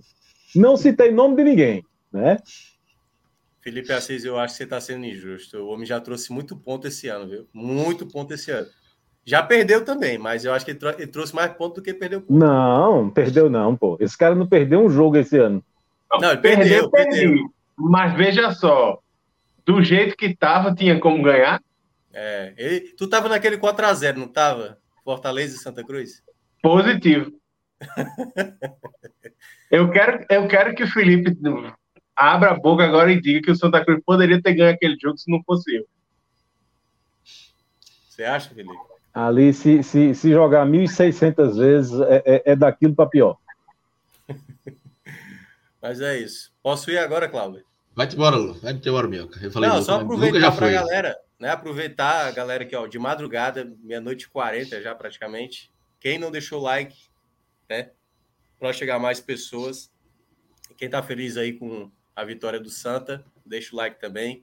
E agora fiquem aí com o show de Felipe Assis. Vou ficar aqui na acompanhando aqui pelo YouTube. Valeu, galera. Até mais. Boa noite. É isso. Então vamos virar a chave agora. Passamos pelo, pelo Fortaleza. Ó, oh, Felipe, apareceu um outro, um outro fã teu aqui, ó, no chat. Rodrigo Carvalho. Que prazer ver o Franja aqui. Um abraço, companheiro. Esse tá na turma dos traíras ou. Rapaz, veja, esse cara eu respeito muito, viu? Cara é um monstro. Agora, veja bem, ele, ele né, assim, ele é discípulo de Fred, né, velho? Você vai imaginar o que de um cara desse. É né? perigoso, né? é perigoso. É um cara gente boa, respeito muito, véio, demais mesmo. Um abraço, viu, companheiro? É isso. Grande Rodrigão. Vamos começar, né? Falar da vitória do Santa, primeira vitória, estreando com vitória, né? Na, na Série D, gol de Pipico, algumas vaias, depois aplausos, um pouquinho de susto. Mas, Iago, você que estava lá no Arruda, foi testemunha ocular da vitória do Santa Cruz na estreia da Série D. Fala, diga sua análise, o que é que você viu de bom, de ruim do Santa Cruz. É, é, acalme esse coração aí de Felipe Assis com sua análise. Então, Cláudio, é, é, feliz por estar de volta ao lado do meu ídolo Felipe Assis e muito feliz de estar aqui de volta falando sobre Santa Cruz e agradecer a todo mundo que está nos acompanhando e que vai ouvir esse produto em podcast. Eu acho que assim dá para a gente começar a falar sobre a vitória de Santa Cruz, é, comentando um pouco sobre a atmosfera que vinha no estádio antes da partida. É, uma atmosfera que, inclusive, me surpreendeu, que foi mais positiva do que eu pensava, porque, assim, todos nós sabíamos que a torcida do Santa Cruz estava com saudade de El Arruda, estava com saudade de presenciar uma vitória do time. É, a última vez que o Santa tinha vencido um jogo foi há 38 dias atrás, quando jogou contra o Belo Jardim, e o jogo foi na Arena, não foi no Arruda. Então, assim, era uma mais uma forma de é, haver a reunião, como se fosse uma reunião de família entre os torcedores e o clube. E aí, assim, a gente vai falar mais para frente, mas foram mais de 13 mil torcedores no estádio e mais algumas centenas ou milhares que não conseguiram entrar no Arruda. Bem, Dito isso, o jogo começa com o Santa Cruz entregando o que o Felipe Conceição disse que seria característica do time, que é a intensidade. Então, assim, a gente viu um Santa Cruz começando o jogo numa intensidade muito alta, batalhando muito por cada bola, roubando muitas bolas no meio-campo e tentando fazer com que a equipe do Iguatu não tivesse volume de jogo. Iguatu que veio já veio para é, Recife num, num modelo mais de tentar contragolpear, inicia a partida um pouco mais retraído e tenta apostar nos seus talentos individuais. É. Tem um trio, tem um trio de ataque muito que foi muito, dois que foram muito bem durante o campeonato cearense, que foi o Cachito e o Luiz Soares, e a, houve a adição do é, do Zelov, que é aquele aquele Zelov que inclusive me perguntaram no Twitter, esse Zé Love é aquele? É, aquele Zé Love. Aquele Zé Love que jogou no Santos, que jogou com Ganso, com Neymar e tal. Já mais, já mais experiente, com 35 anos, mas ainda assim, é, até certo ponto, fazendo bem a sua função, de fazer a parede, fazer o pivô para que os pontas mais rápidos pudessem ingressar. Pois bem, o Santa Cruz ele cria algumas chances, certo? é, nesse início de jogo mais intenso. Só que a gente sabe que o ritmo de treino é muito diferente do ritmo de jogo. Então, assim, essa alta rotação do Santa Cruz nos primeiros minutos, ela começou a cobrar um pouco a conta já no primeiro tempo. Então, o que a gente vê é um time que joga em altíssima rotação 30 minutos e aí começa a arrefecer o seu ritmo. A melhor chance do Santa Cruz, inclusive, acontece nesse limiar entre a, a diminuição do ritmo de jogo e é, o crescimento do Iguatu, que é uma bola que Chiquinho pega na intermediária, dribla dois defensores, bate colocado e o goleiro Marcelo faz uma excelente defesa para poder evitar o primeiro gol do Santa Cruz.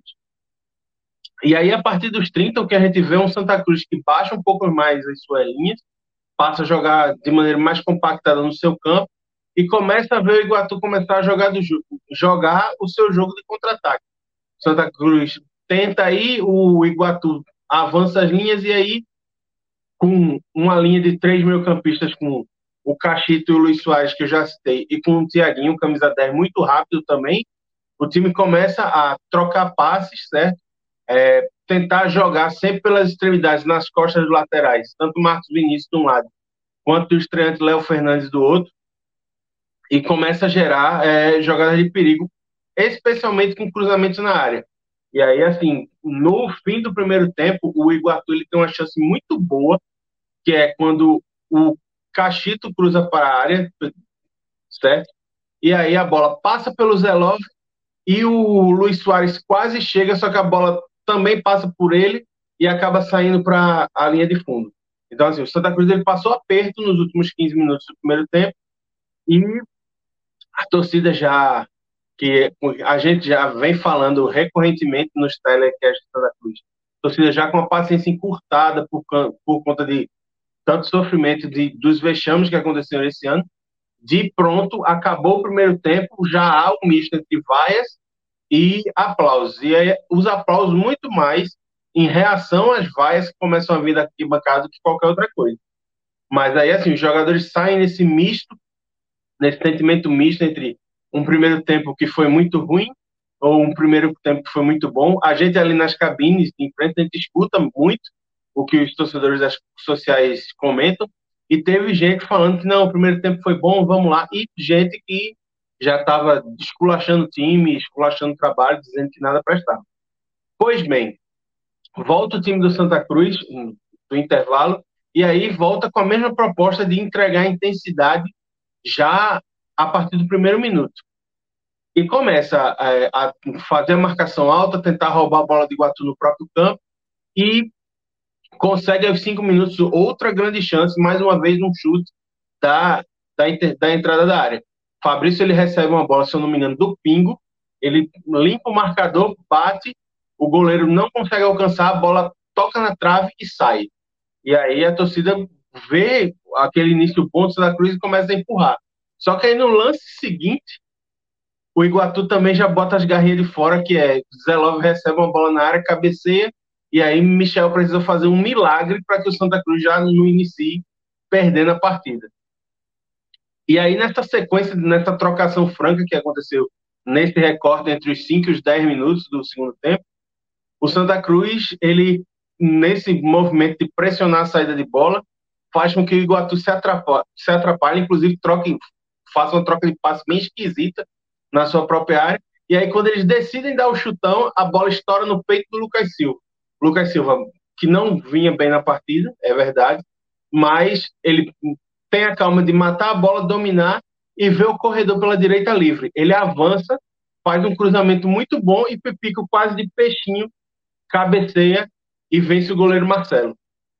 Abrindo o placar para o Santa, dando uma aliviada na pressão, que é jogar em casa com um público grande, precisando de uma vitória para poder engrenar na competição e depois disso a gente vê assim, o Santa Cruz ainda tem algumas chances, mas o Iguatu parece não ter tanta força assim para reagir.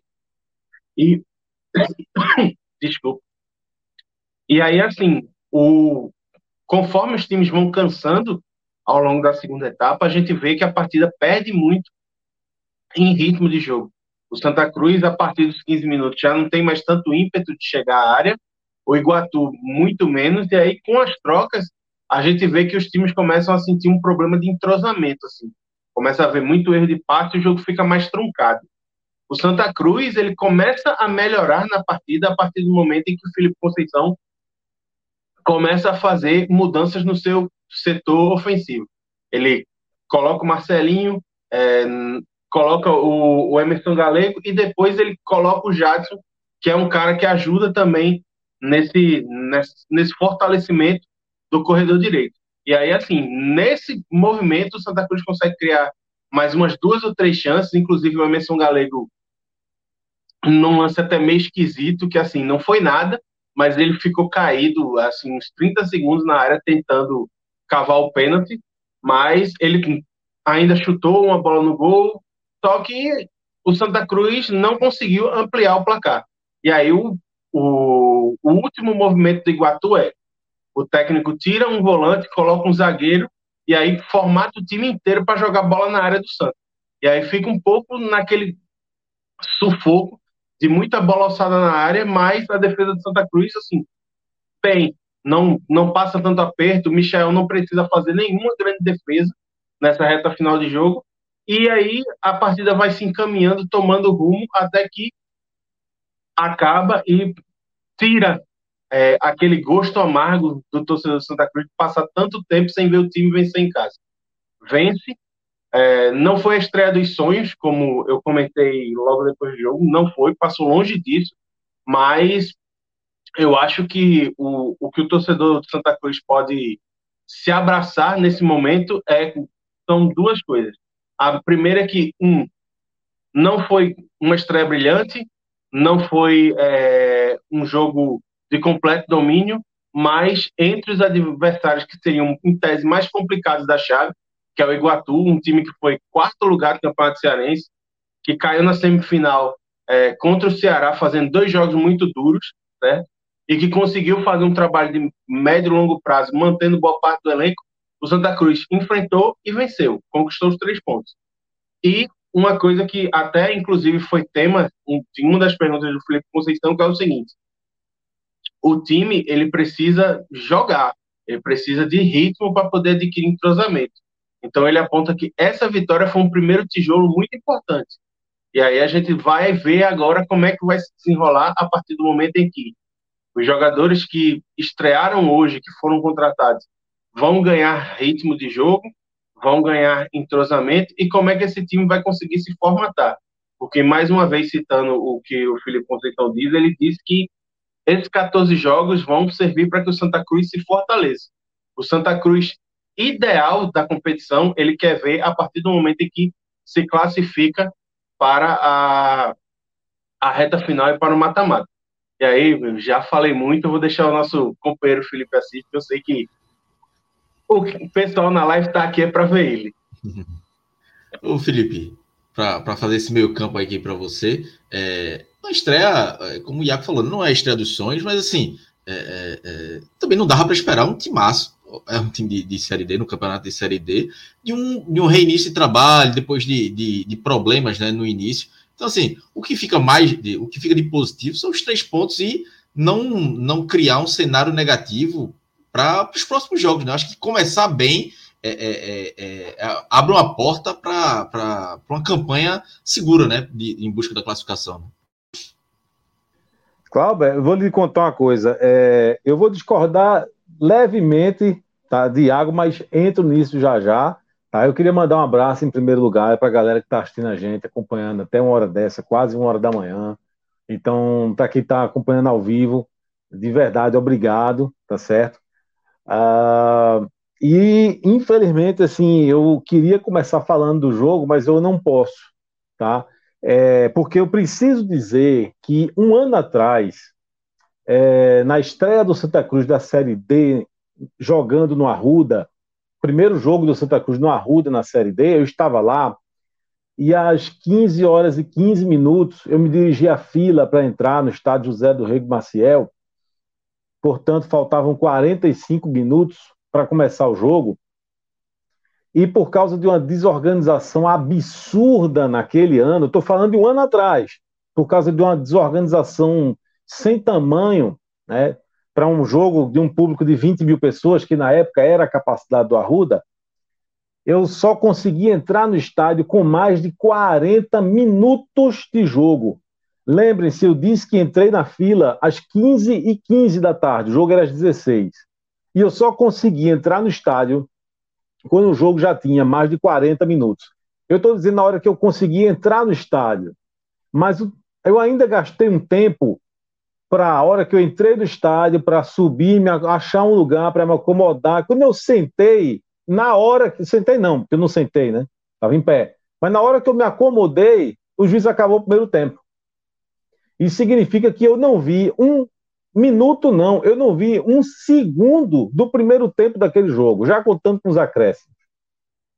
E aí, um ano depois, o Santa Cruz vai estrear em casa na Série D de novo, e o que acontece são é, é, foram esses relatos, esses vídeos e tudo que a gente viu foram é, são relatos assim absurdos, sabe? Que, que para qualquer time de futebol, não para o Santa Cruz, porque a gente já está acostumado. Né? O absurdo, desculpa, me expressei mal, é absurdo. Claro que é absurdo, mas não é nenhuma novidade em se tratando de Santa Cruz. Eu acabei de contar uma coisa que aconteceu um ano atrás. E aí o que acontece hoje? Olha os relatos que eu vi. Sócio do lado de fora sem conseguir entrar, tendo passando o maior perrengue para poder entrar. Sócio né? Que, que, que hoje que, que existe uma, uma, uma, busca tão grande, a necessidade tão grande para você trazer o torcedor para que ele se associe ao clube, e aí o sócio do Santa Cruz é tratado desse jeito. Gente que, é, contando que a bilheteria foi fechada 10 ou 15 minutos antes de começar o jogo, disse que 7h50 da, da, da noite fechou a bilheteria, e aí tinha torcedor sem ingresso e não tinha ingresso para comprar. Por quê? Porque fecharam a bilheteria 10 minutos antes do jogo começar.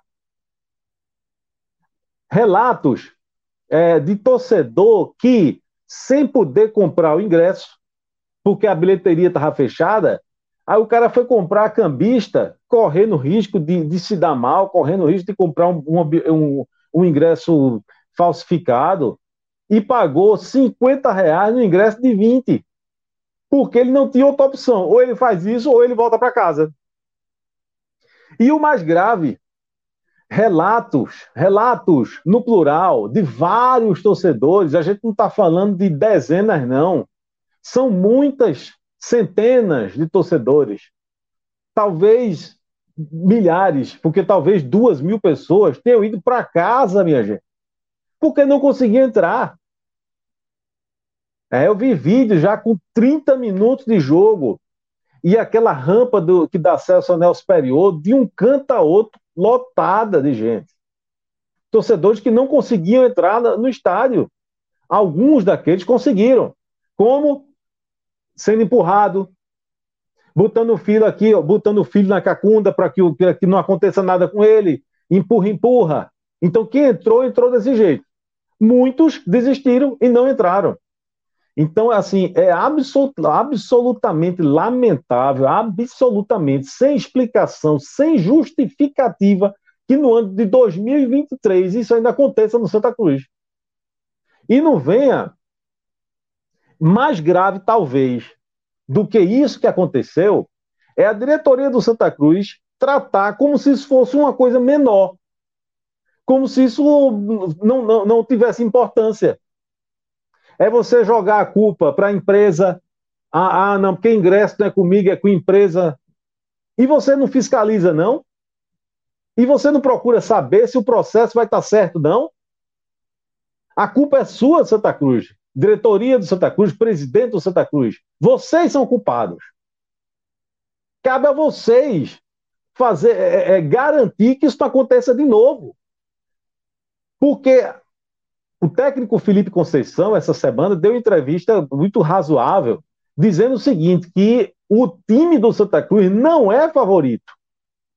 O Santa Cruz é cobrado, é dado um favoritismo ao Santa Cruz é, por causa de peso de camisa e por causa de torcida. Mas que elenco por elenco, o Santa Cruz não é favorito.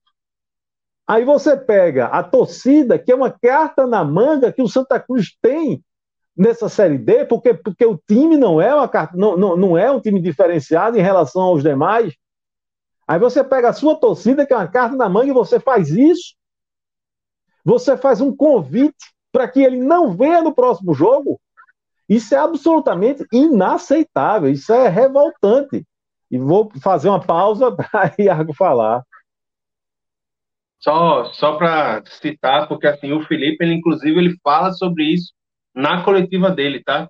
Ele disse que assim, ficou maravilhado com o que ele viu da torcida, com o apoio, porque ele disse que é, não esperava esse abraço já no primeiro jogo.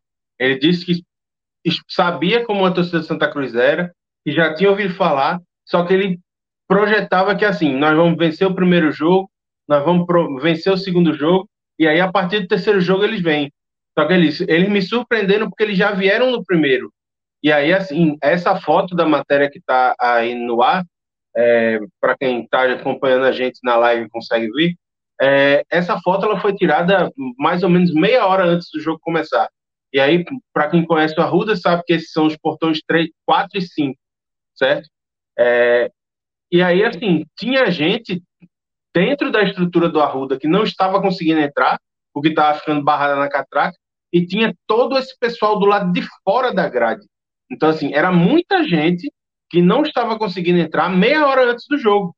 Então, assim, e aí, inclusive, o próprio Felipe, na, na coletiva dele, disse: deu 13 mil, mas eu tenho certeza que poderia ter sido muito mais. Ele até chuta, assim, dizendo que poderiam ter sido 20 mil pessoas. Eu acho que pode que é um pouco exagerado essa margem. É um pouco mas exagero, mas assim.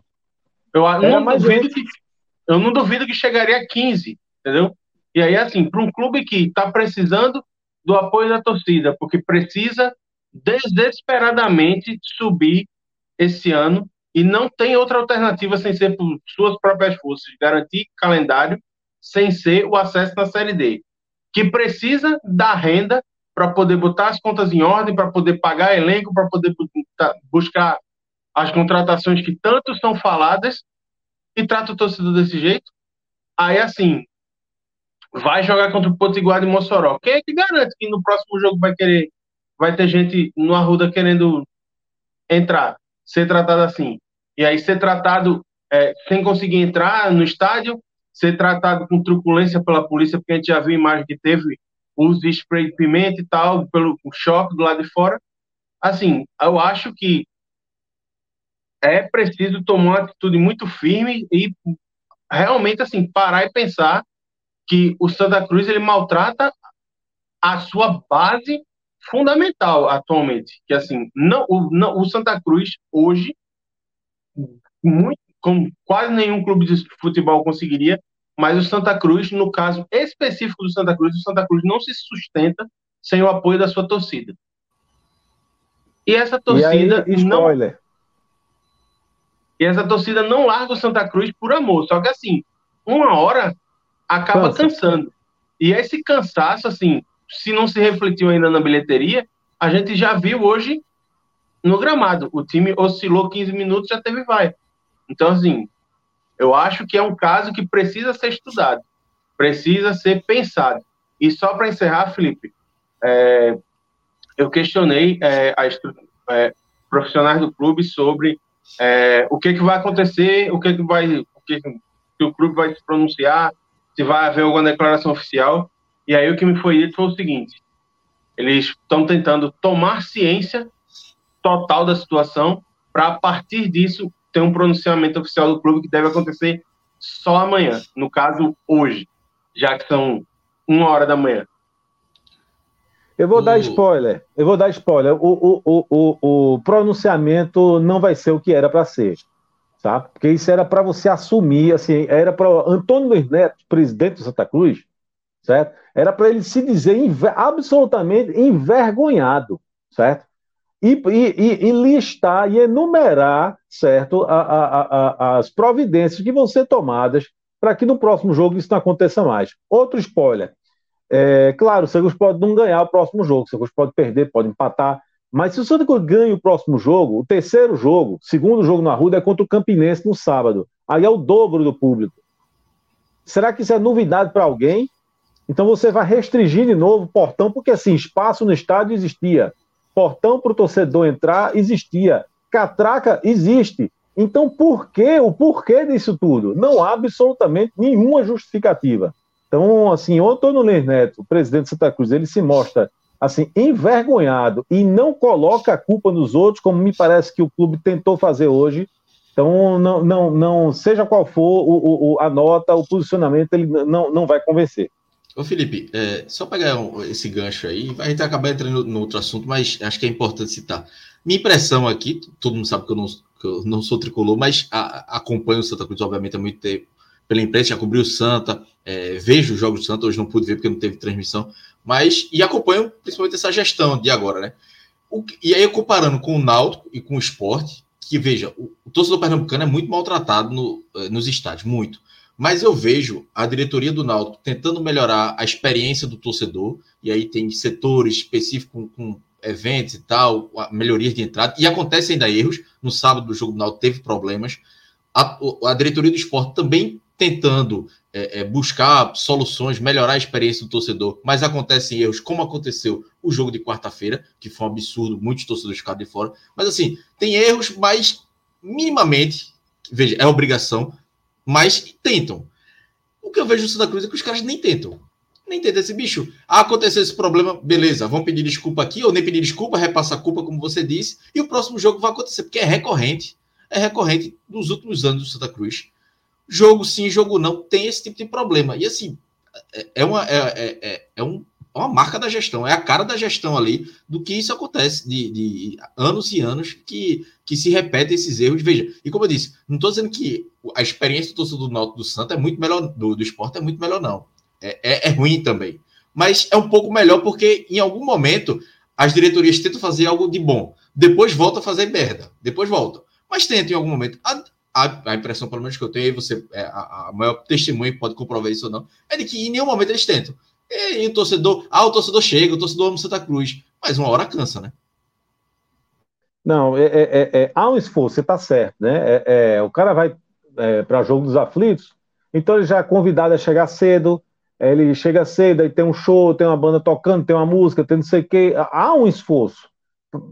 Para melhorar essa relação? Não ajuda absolutamente nada. Inclusive porque num público, num, num, jogo como esse, de um público de 13 mil pessoas, que tinha mais porque algumas pessoas não entraram, mas mesmo assim, é, levando em consideração o tamanho do estádio, levando em consideração a quantidade de entradas, coisa e tal, é diferente de você colocar 13 mil pessoas no, nos aflitos. É claro que é. Né? É, é, talvez o, o, perrengue de entrar, o perrengue de você colocar é, 15 mil pessoas no, no, nos aflitos seja o mesmo de você colocar 45 mil pessoas no Arruda. Aí é proporcional. Porém, você pegar 13 mil pessoas no Arruda, e, e ou, ou, digamos 15, digamos, digamos que tenham sido 15, e, e, e acontecer isso, é, sabe, não tem justificativa. Qual é a justificativa para isso? Né? Então, que não seja falta de respeito com o torcedor, né? que não seja ignorar, que não seja usar outro termo que eu não vou usar agora, né? Mas assim, é se lixar, é, tá, tô nem aí pro torcedor, dane-se, sabe? Eu tenho, eu quero que você venha, mas eu cobro a sua presença, mas não ofereço absolutamente nada para você, né? É, mas ah, vamos lá, né? Vou, vou só para é, esgotar esse assunto. É, eu, queria, eu queria muito, sabe, ser otimista para dizer que acredito numa, numa, mudança no próximo jogo. Pode até acontecer, né? Porque aí é, o cara leva caceta, faz no outro jogo, muda alguma coisa, mas no seguinte tá a mesma coisa. Né? Eu não acredito numa mudança, é, é, é, sabe, verdadeira, numa mudança de fato. Mas uma coisa é certa, assim, ou Santa Cruz, sabe, passa a, a agir ou, ou, deixa de agir como um, um, um, um, clube de quarta divisão, não vai sair, não vai sair daí nunca. Né? Porque a, a cabeça do diretor, a cabeça do presidente o é uma cabeça de, de quarta grupo, né? divisão. O, o, clube não é de um grupo, é de uma torcida. E a torcida é gigante. Eu, eu fui até bonzinho, porque eu disse que a cabeça do presidente e da diretoria é de quarta divisão. Não é não, é de sexta. Sabe? Porque é um pensamento retrógrado demais, até para um time de quarta divisão. Olha, é, então, para falar sobre o resultado, aí eu vou discordar um pouquinho de Iago, porque é claro que quando ele disse que não foi a estreia dos sonhos, o que ele quis dizer é que é, o time não jogou esse futebol todo, e ele está certo. De fato, não foi uma grande apresentação. Mas se não foi a estreia dos sonhos, foi quase, viu? porque, novamente, eu vou comparar com o ano passado. É, quando eu falei do público e desse perrengue aí que o pessoal passou para entrar, é, eu comparei com o ano passado, então eu vou comparar de novo. O Santa Cruz é, é, na, na, na, largou na Série D do ano passado com um ponto em três jogos. Nos três primeiros jogos, o Santa Cruz perdeu dois e empatou um. É bem verdade que conseguiu classificar, né? Ainda avançou é, daquele jeito que a gente sabe, aos trancos e barrancos, virando o jogo quando ninguém acreditava mais contra o CSE. É, é, é, luz do estádio, que, que, que coincidentemente é, é, é, caiu na hora do ataque, de um contra-ataque lá, enfim. É, e o lance foi paralisado. Né? Então o Santa Cruz classificou desse jeito. Mas a largada do Santa Cruz no ano passado foi um ponto em três jogos. Então, eu confesso que eu tinha um medo muito grande da largada desse ano. Eu tinha medo que fosse disso para pior pelo que o Santa Cruz apresentou nessa temporada, pelo que vinha apresentando é, antes dessa pausa, né, de um mês aí para o início da Série D, pelas mudanças, pelo, pelo, pelo, pela turbulência ali é, extra-campo, né, uh, esqueci de citar antes, mas vale a pena citar ainda, organizada tendo livre acesso de novo, né, para fazer cobrança dentro do gramado, no arrudo, no treino, né, uh, essa, essas coisas dantescas que acontecem de vez em quando no futebol pernambucano e especialmente no Santa Cruz, pode falar, companheiro. Só para só te interromper, Felipe, rapidinho, é, o, que a, o que a diretoria do Santa Cruz alegou é que houve uma invasão do clube, inclusive, é, segundo informações que eu eu ouvi é, sendo comentado por colegas da imprensa, é, o Santa Cruz, inclusive, teria é, entrado com uma queixa no, na delegacia do torcedor é, contra a organizada por conta desta invasão de campo. E aí, só para complementar a informação. Pode até ser que tenha sido invasão, mas se for invasão também foi incompetência, porque não entraram duas mil pessoas quebrando tudo, não. Certo? Era um, era um grupo muito pequeno de pessoas, então falha de segurança também. Não há como eximir é, o Santa Cruz de culpa, não. Certo? É, de, um, de um jeito ou do outro, se não for por conivência, mas é por incompetência. Né? Então, enfim, é, é isso que, que, que, que, às vezes encabula, sabe? Que, que, que irrita mesmo, a expressão irrita. Sabe, a diretoria de Santa Cruz é, é achar que, que o torcedor é besta, né? E, e, que eu sou, a imprensa é besta, né? E que vai dar uma explicação e vai convencer. E, e nunca tem culpa, né? É, nunca tem culpa. O Santa Cruz nunca tem culpa de nada. Então há uma invasão e, e, e, não tem culpa de segurança. Há um negócio desse, de hoje, por causa de entrada, não, a culpa é de não sei quem. Então o Santa nunca tem culpa de nada. Né? É, eu estou vendo tem a hora que o culpado vai ser eu. Vou me culpar aqui de alguma coisa. Né? Então, tem culpa sim. Né? Então, por tudo isso que estava que, que, que acontecendo, eu tinha muito medo de como o Santa Cruz ia largar nessa Série D. E, é uma, e, e, e também, como o Iago bem falou também agora há pouco, que, que a paciência da torcida do Santa Cruz está curta, com razão. Então, se o Santa Cruz, jogando dentro de casa, começa me apanhando o jogo, Rapaz, é o tipo da coisa, o clima já ficaria muito ruim. O Santa Cruz não tem hoje crédito, não tem, sabe aquela gordura, né, que, que time de começo de campeonato, que, que, que começou ganhando muito, depois tem dois ou três resultados ruins, não, mas pelo menos tem uma gordura, né, coisa e tal. Então o Santa Cruz não tem isso, essa gordura de paciência. Então uma derrota hoje seria uma tragédia é, no sentido de, de, de, tornar aquele ambiente muito ruim. É, o técnico já ficaria extremamente, sabe, numa situação extremamente desconfortável, porque o começo dele não foi bom. O começo dele não foi bom. Então, é, diretoria que já vem sendo questionada ficaria muito mais né, questionada, técnico na, na situação ruim, elenco ia ser cobrado, sabe? Então, é, por tudo isso, eu acho que começar ganhando foi um, um, um, uma excelente estreia. Claro que não foi com o futebol que, se, que, que o torcedor queria. Mas será que foi com que o torcedor esperava? Que é aí, agora eu estou respondendo a pergunta que Cláudio me fez há, há um bom tempo, quando eu comecei.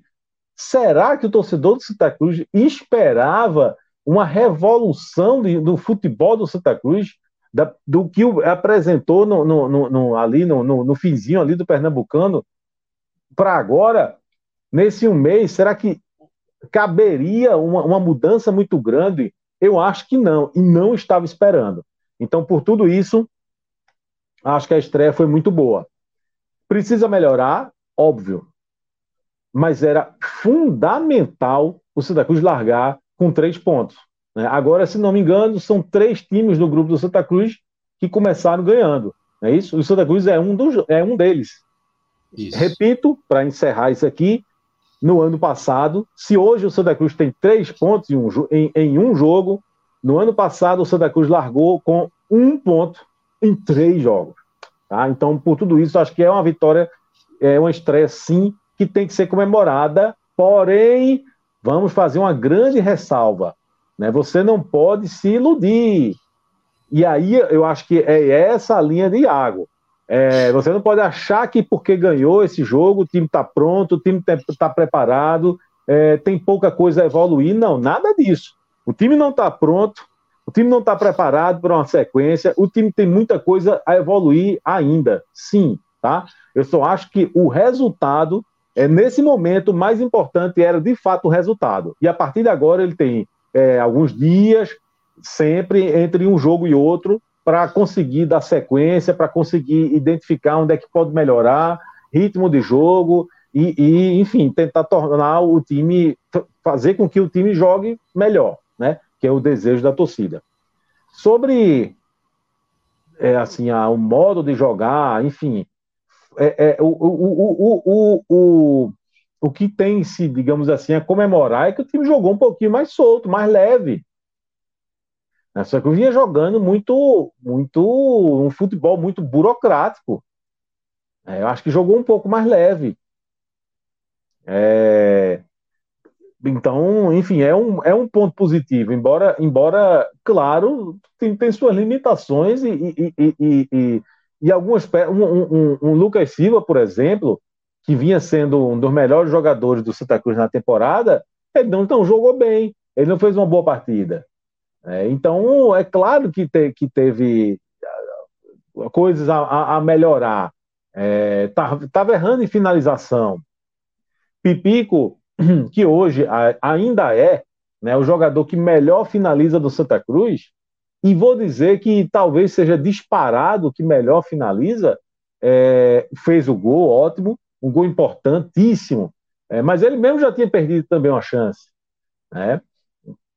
Então foi uma estreia no sentido de, de, de, futebol apresentado, foi ali uma coisa bem meio termo. Tem muita coisa é, o que melhorar ainda, mas pelo menos foi jogou mais solto, mais leve. E aí acho que é, é, é o espírito da coisa, se, se Felipe Conceição conseguir sabe, colocar na cabeça desse elenco do Santa Cruz, e, e, e eu, eu, eu fiquei com esse aspecto é, otimista, digamos assim, que ele esteja conseguindo que essa é a maneira de você jogar uma Série D. Você não pode jogar com a camisa, sabe, é, é, é, jogar de sapato alto e toque do lado, sabe, um jogo muito burocrático, devagar, esperando, tocando a bola, porque achando que em, alguma, em algum momento as coisas vão acontecer, porque desse jeito as coisas não vão acontecer. Né? Acho que é, é, o Santa Cruz tinha alguns jogadores no elenco que tinha esse espírito, sabe? Aquela coisa de suar pouco, sabe? De, de, de não suar a camisa, de, de, não molhar a camisa de suor e, e, e, e, achar que eu jogo bem, eu sou isso, sou aquilo, e, sabe? E não se movimentar tanto e não procurar o jogo. Tinha alguns jogadores assim, o G2 era assim, o Anderson Ceará era assim. É. Então, se pelo menos ele conseguir colocar na cabeça do Santa Cruz que Série D se joga desse jeito aqui, eu acho que é um, é um bom começo.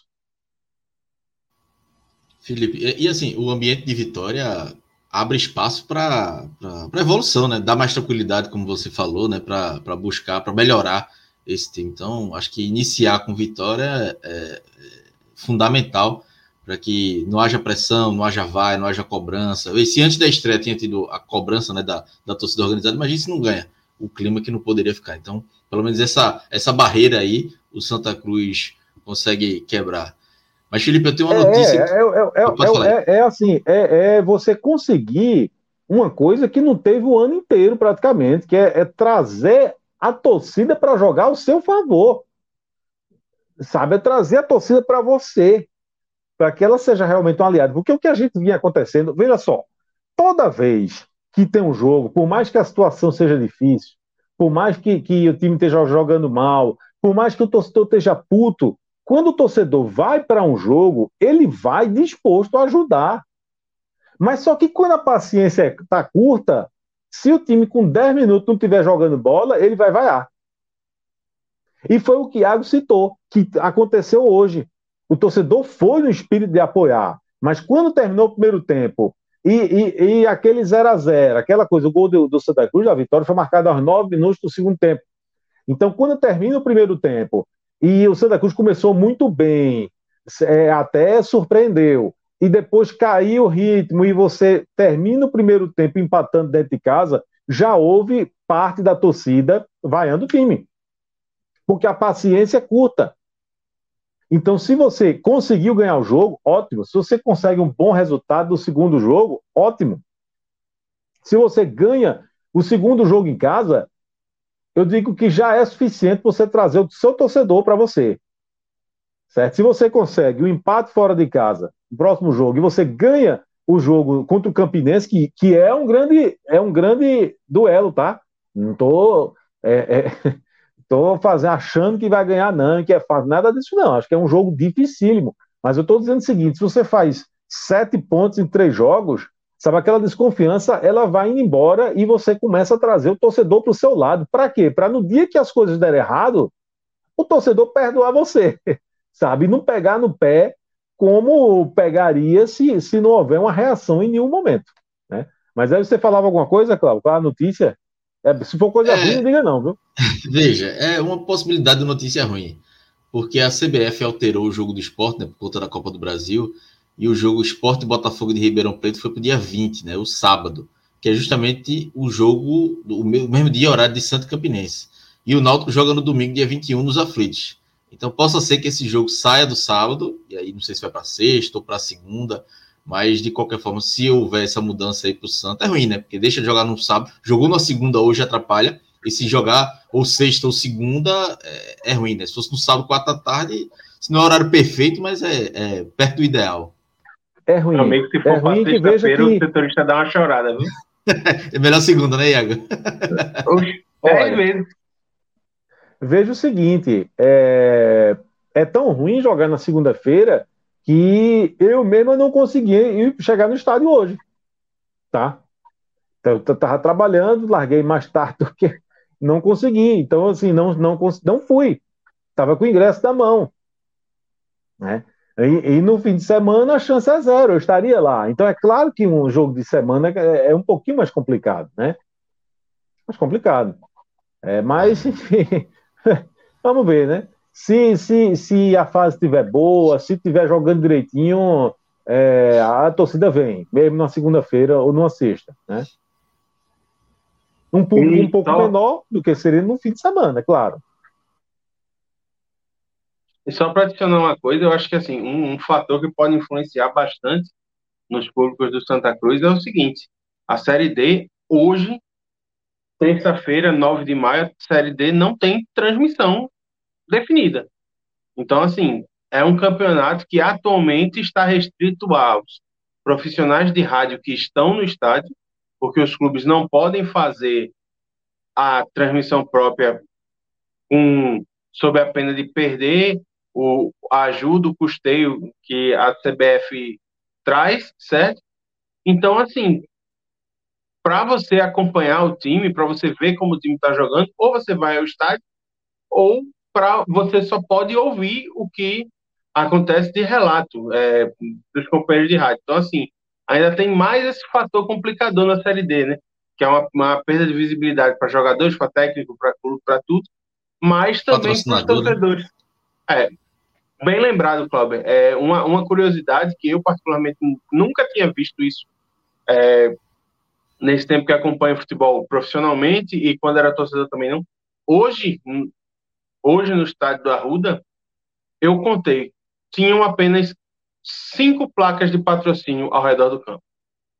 Duas da fornecedora de material esportivo do clube e três que formavam o nome da competição: Brasileirão Série D 2023. De resto, tudo vazio, porque não tinha nenhuma cota de patrocínio porque a competição não tem visibilidade. E aí, assim, isso quebra também a, o fluxo de caixa também dos próprios clubes, né? E a CBF complicando muito, né? Assim, eu até coloquei no Twitter hoje, de um ano e meio para cá, é, demora para divulgar a tabela, demorou para divulgar a tabela da Série D, da Série C, do, da Copa do Nordeste. É, essa questão da transmissão, a Série D vinha tendo uma, uma transmissão nos últimos anos, boa ruim, mas tinha visibilidade, todos os jogos. Hoje começa sem, é, sem, essa, sem essa visibilidade. Ano passado já tinha mudado a empresa, já tinha ficado uma, uma merda, né?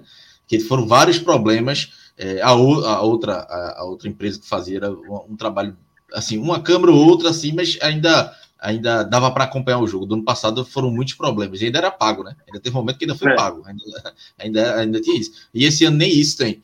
É, é, e essa questão da, da, das, da, das, placas de publicidade, a CBF está querendo proibir até os clubes de colocar as, placa, as placas próprias, né? Porque antigamente, é, até, até ano passado, tinha a do, da competição, mas os clubes têm direito a colocar duas. E até isso a CBF está tá atrapalhando, ou seja, a CBF está sufocando os próprios clubes.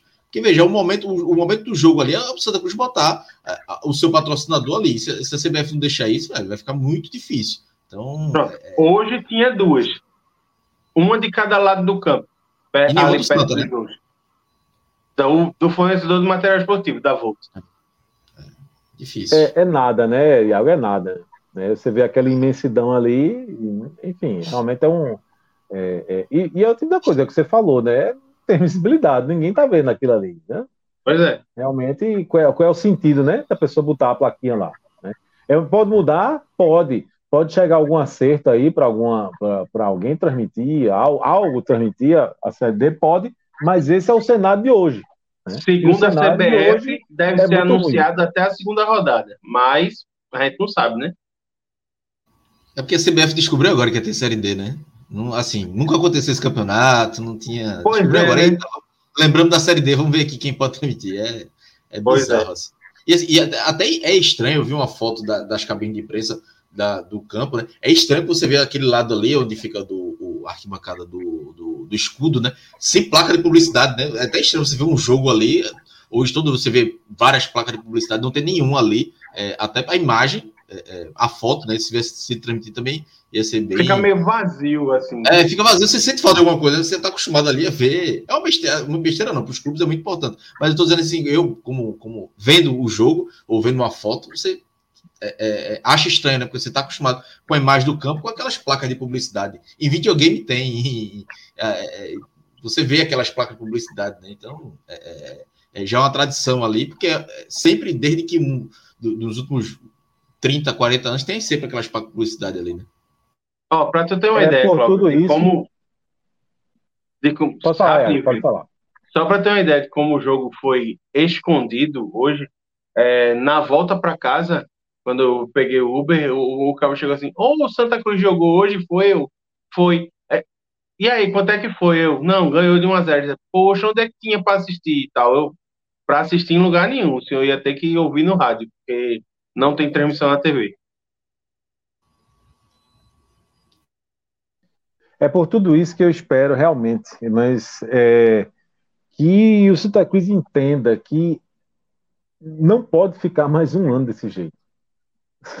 sabe? Então, assim, é preciso investir, ainda é preciso qualificar o elenco, né? Você tem um, um, um pingo que, que, que é novidade, que agradou, um Nadson que você olhou ali e viu potencial, tudo bem, mas ainda acho que pensando aqui assim tem que sair de, de, tem que encontrar uma forma sabe de sair da série D tem que sair não não, não tem outra alternativa? É, é exatamente por tudo isso. Então, o que eu ainda espero que o Santa Cruz vá, né, corra, vá ao mercado e que qualifique o elenco, porque ainda precisa. Né? É, por exemplo, não tem, não contratou zagueiro, né? E Felipe Conceição já disse que é a prioridade. Né? Ele falou hoje que a prioridade era contratar zagueiro, né? Um zagueiro experiente.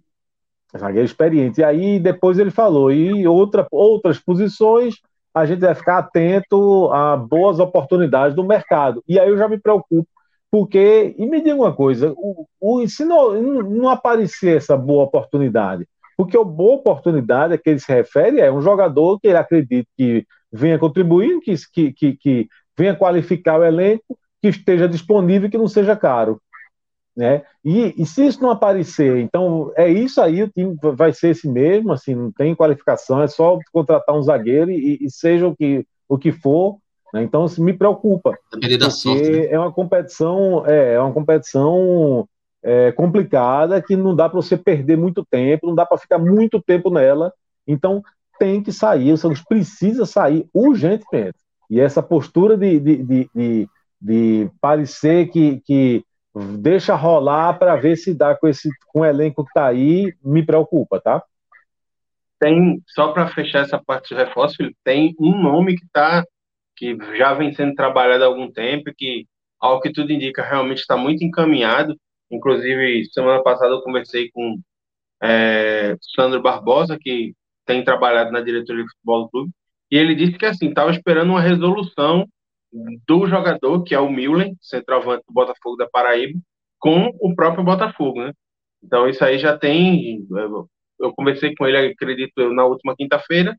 Então, assim, é, e, inclusive o jogador ele já não foi relacionado para a estreia na Série C contra o Operário e não foi relacionado no domingo quando jogou contra o Remo. Então a gente ainda está nessa de esperar é, ver como é que vai se desenrolar essa contratação, se ela realmente vai acontecer, se o jogador vai chegar ao Arruda para contribuir, ou se o Santa Cruz não vai conseguir fechar e vão continuar procurando. É, o, o povo tem que procurar saber a situação do jogador, o que é que é, ele andou fazendo nos últimos anos, né? É, sabe? Porque assim, você, você contratar o cara, é, enfim, o cara tem um gol marcado em quatro, em quatro temporadas. Né? É, é, então, será que, que o Santos está procurando realmente saber qual é a situação do cara? sabe? É, enfim, por que, que ele não, não deu certo no Botafogo da Paraíba? Assim, porque se está fazendo algum, se tivesse uma, uma fase boa no Botafogo da Paraíba, o Botafogo ia liberar, assim, ele ia conseguir, o Santos ia conseguir tirar ele de lá, é, é assim, então são certas são é, critérios né, de, de, de, algumas contratações que realmente deixa a gente, às vezes, um pouco assustado. Iago, para a gente amarrar a análise do jogo, teus destaques positivos e negativos do Santa Cruz. Tá. Posso começar pelos negativos? Fica à vontade. Você que manda. Pronto. Sobre os destaques negativos, eu particularmente eu não gostei da partida dos dois laterais, do Marcos Vinícius e do Léo Fernandes, mas é, se for para colocar alguém a, mais abaixo, eu coloco o Marcos Vinícius por conta de o Léo Fernandes ter chegado em Recife só na última sexta-feira, está se adaptando ainda ao grupo e não ter tanto entrosamento. Marcos Vinícius não, é um dos velhos conhecidos do time coral. E aí, assim, é, não gostei da participação dele é, na defesa, sofreu muito é, quando era o Cachito na ponta direita. Quando trocou o Cachito pelo Araçoiaba, ele conseguiu respirar um pouco mais mas apesar de ter conseguido estabilizar na defesa, ele não conseguiu dar volume de jogo pelo lado esquerdo do Santa Cruz. Achei até que, inclusive, por conta disso, o Natson ficou um pouco sobrecarregado e acabou sentindo um pouco a parte física, teve que ser retirado de jogo. O Léo Fernandes, a mesma coisa, assim, sofreu muito na defesa, não conseguiu é, chegar ao fundo para ajudar o, o Lucas Silva a dar volume por aquele lado e tal. E aí eu cito eles dois. E assim, apesar, apesar do gol, certo? Eu, coloco, eu colocaria um asteriscozinho no desempenho do Pipico, porque assim perdeu, perdeu muita bola é, na hora de construir a jogada, não conseguia dar sequência nos lances, fez o gol, mas eu acho que assim o gol não pode ser o balizador do bom ou do mau desempenho, entendeu? Foi o cara que, assim, a gente sabe o poder de decisão do Pipico, é o cara que melhor finaliza no elenco do Santa Cruz com assim uma margem muito grande de folga, tá? Mas aí eu coloco ele naquele limiarzinho assim de ser o, o terceiro nome só para poder ter o terceiro no pódio, tá? Quanto aos positivos, eu gostei bastante do que eu vi assim do miolo do, do meio-campo de Santa Cruz. Assim, eu gostei bastante da apresentação do Fabrício do Pingo, Acho que eles deram a intensidade que o Felipe Conceição tanto pedia, é, o volume de jogo, a roubada de bola, a tentativa de construção, algo que a gente não via no Santa Cruz do Pernambucano. Assim, acho que particularmente é, eles parecem ser uma dupla muito mais adaptada ao estilo de jogo que é necessário na Série D do que eram Daniel Pereira, que atualmente está machucado, e o Arthur, que saiu e hoje está no Paysandu. E o meu terceiro nome seria o Natson, que eu acho que fez uma boa estreia jogando pela esquerda. É, foi uma boa válvula de escape por ali, apesar de não ter tanto apoio pelo lado esquerdo como o Marcos Vinícius. Fez uma movimentação interessante. Sempre que o Chiquinho caía pelo lado esquerdo, saía alguma coisa. E eram a, os principais pensadores do jogo do Santa Cruz no primeiro e na fase é, do segundo tempo em que o Santa Cruz tentou pressionar até sair o gol. Então acho que eu fico com esses três nomes como os positivos. Felipe, que apontou alguma coisa? Não, assim, eu, eu, eu vou, eu não vou, porque, como eu falei para vocês, eu, eu não consegui chegar no Arruda. Então, não vou analisar individualmente. É, mas, assim, eu vou comentar, digamos assim, a análise de, de, de Iago, porque me preocupa essa, ele ter destacado, assim, negativamente os dois laterais. Eu bato muito nessa tecla que são posições que o Santos tem uma dificuldade histórica, né, de encontrar um jogador razoável.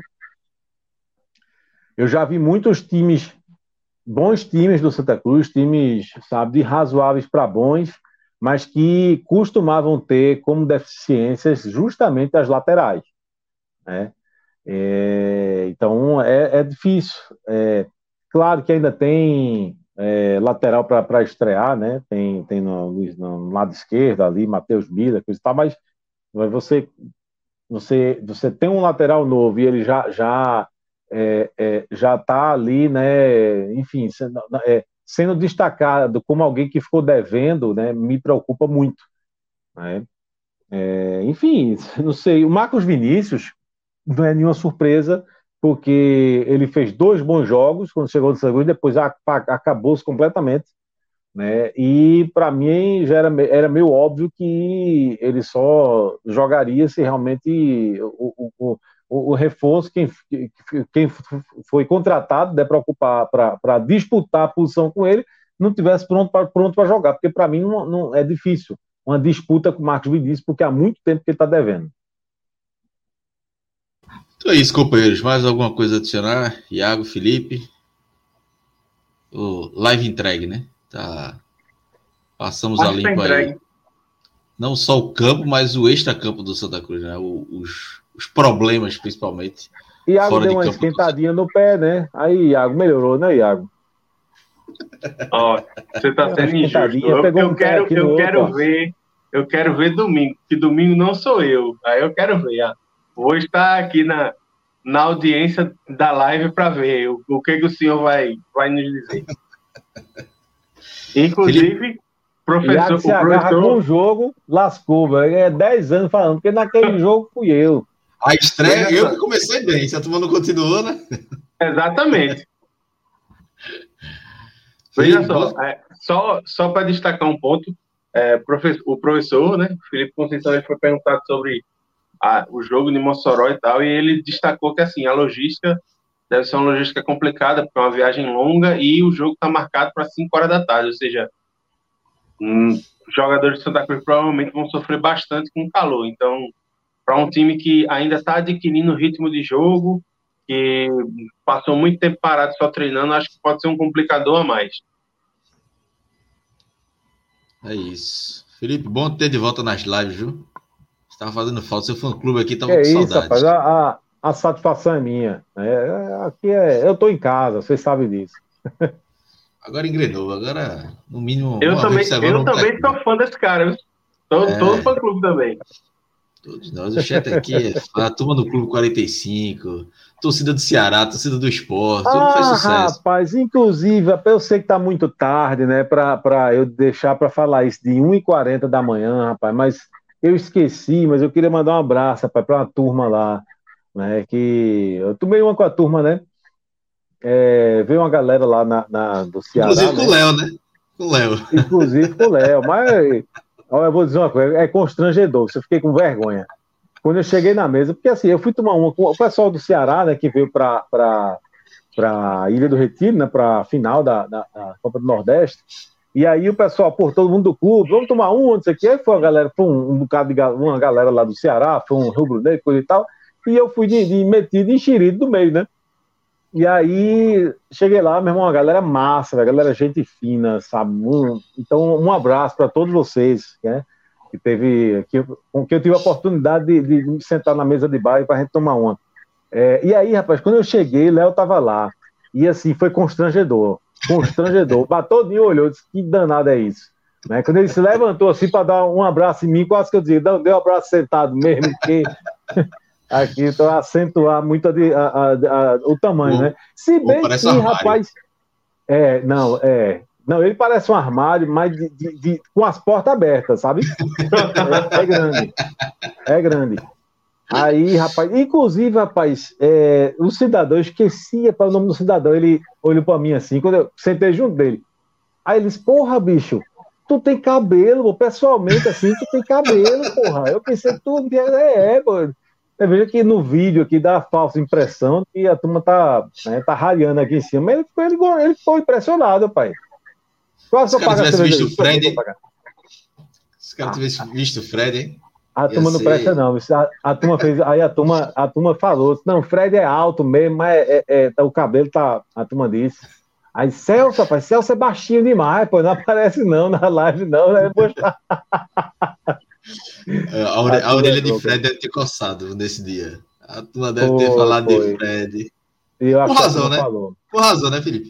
Veja, nunca é de graça assim, quem estava do meu lado não falou, não, porque eu não deixei, né? Eu seria incapaz de permitir alguém falar de Fred. Agora eu não sei. Tu defendeu o grandão, a, a mesa era grande, eu, né? A vida toda, pô, eu defendo o Fred. Você já me viu falar mal de Fred algum dia aqui? Nunca vi você falar mal de ninguém, apenas de certas pessoas. É, rapaz, é. Fred é, é, é, é, o, é o da lista, né? É o primeiro da lista. O grandão. Mas nunca é de graça. Nunca é de graça. Não, ele sabe disso. Ele, acha, ele sabe tanto que é verdade que ele não acha ruim, é. não. Até ele concorda. O foda é isso, ele concorda. Que ele fala assim, ele, ele, ele, olha assim, não tem nem o que questionar. É. E ele acha bonito, quanto mais concordar. É, é isso, ele, ele gosta. Ele gosta, gosta da reserva. É. Mas é isso, meus amigos. Felipe, Iago, valeu pela live. Minhoca Obrigado, e, e que já passaram, Alan e Márcio que estão aí na parte técnica. Mais duas horas de live, 1h40 da manhã conteúdos entregues. Você acompanhou a live, agradecer a quem ficou até agora e para quem vai acompanhar também, né, depois do formato podcast, no próprio YouTube, na Twitch, que fica gravado. Então é isso, galera. Essa semana ainda tem muita live.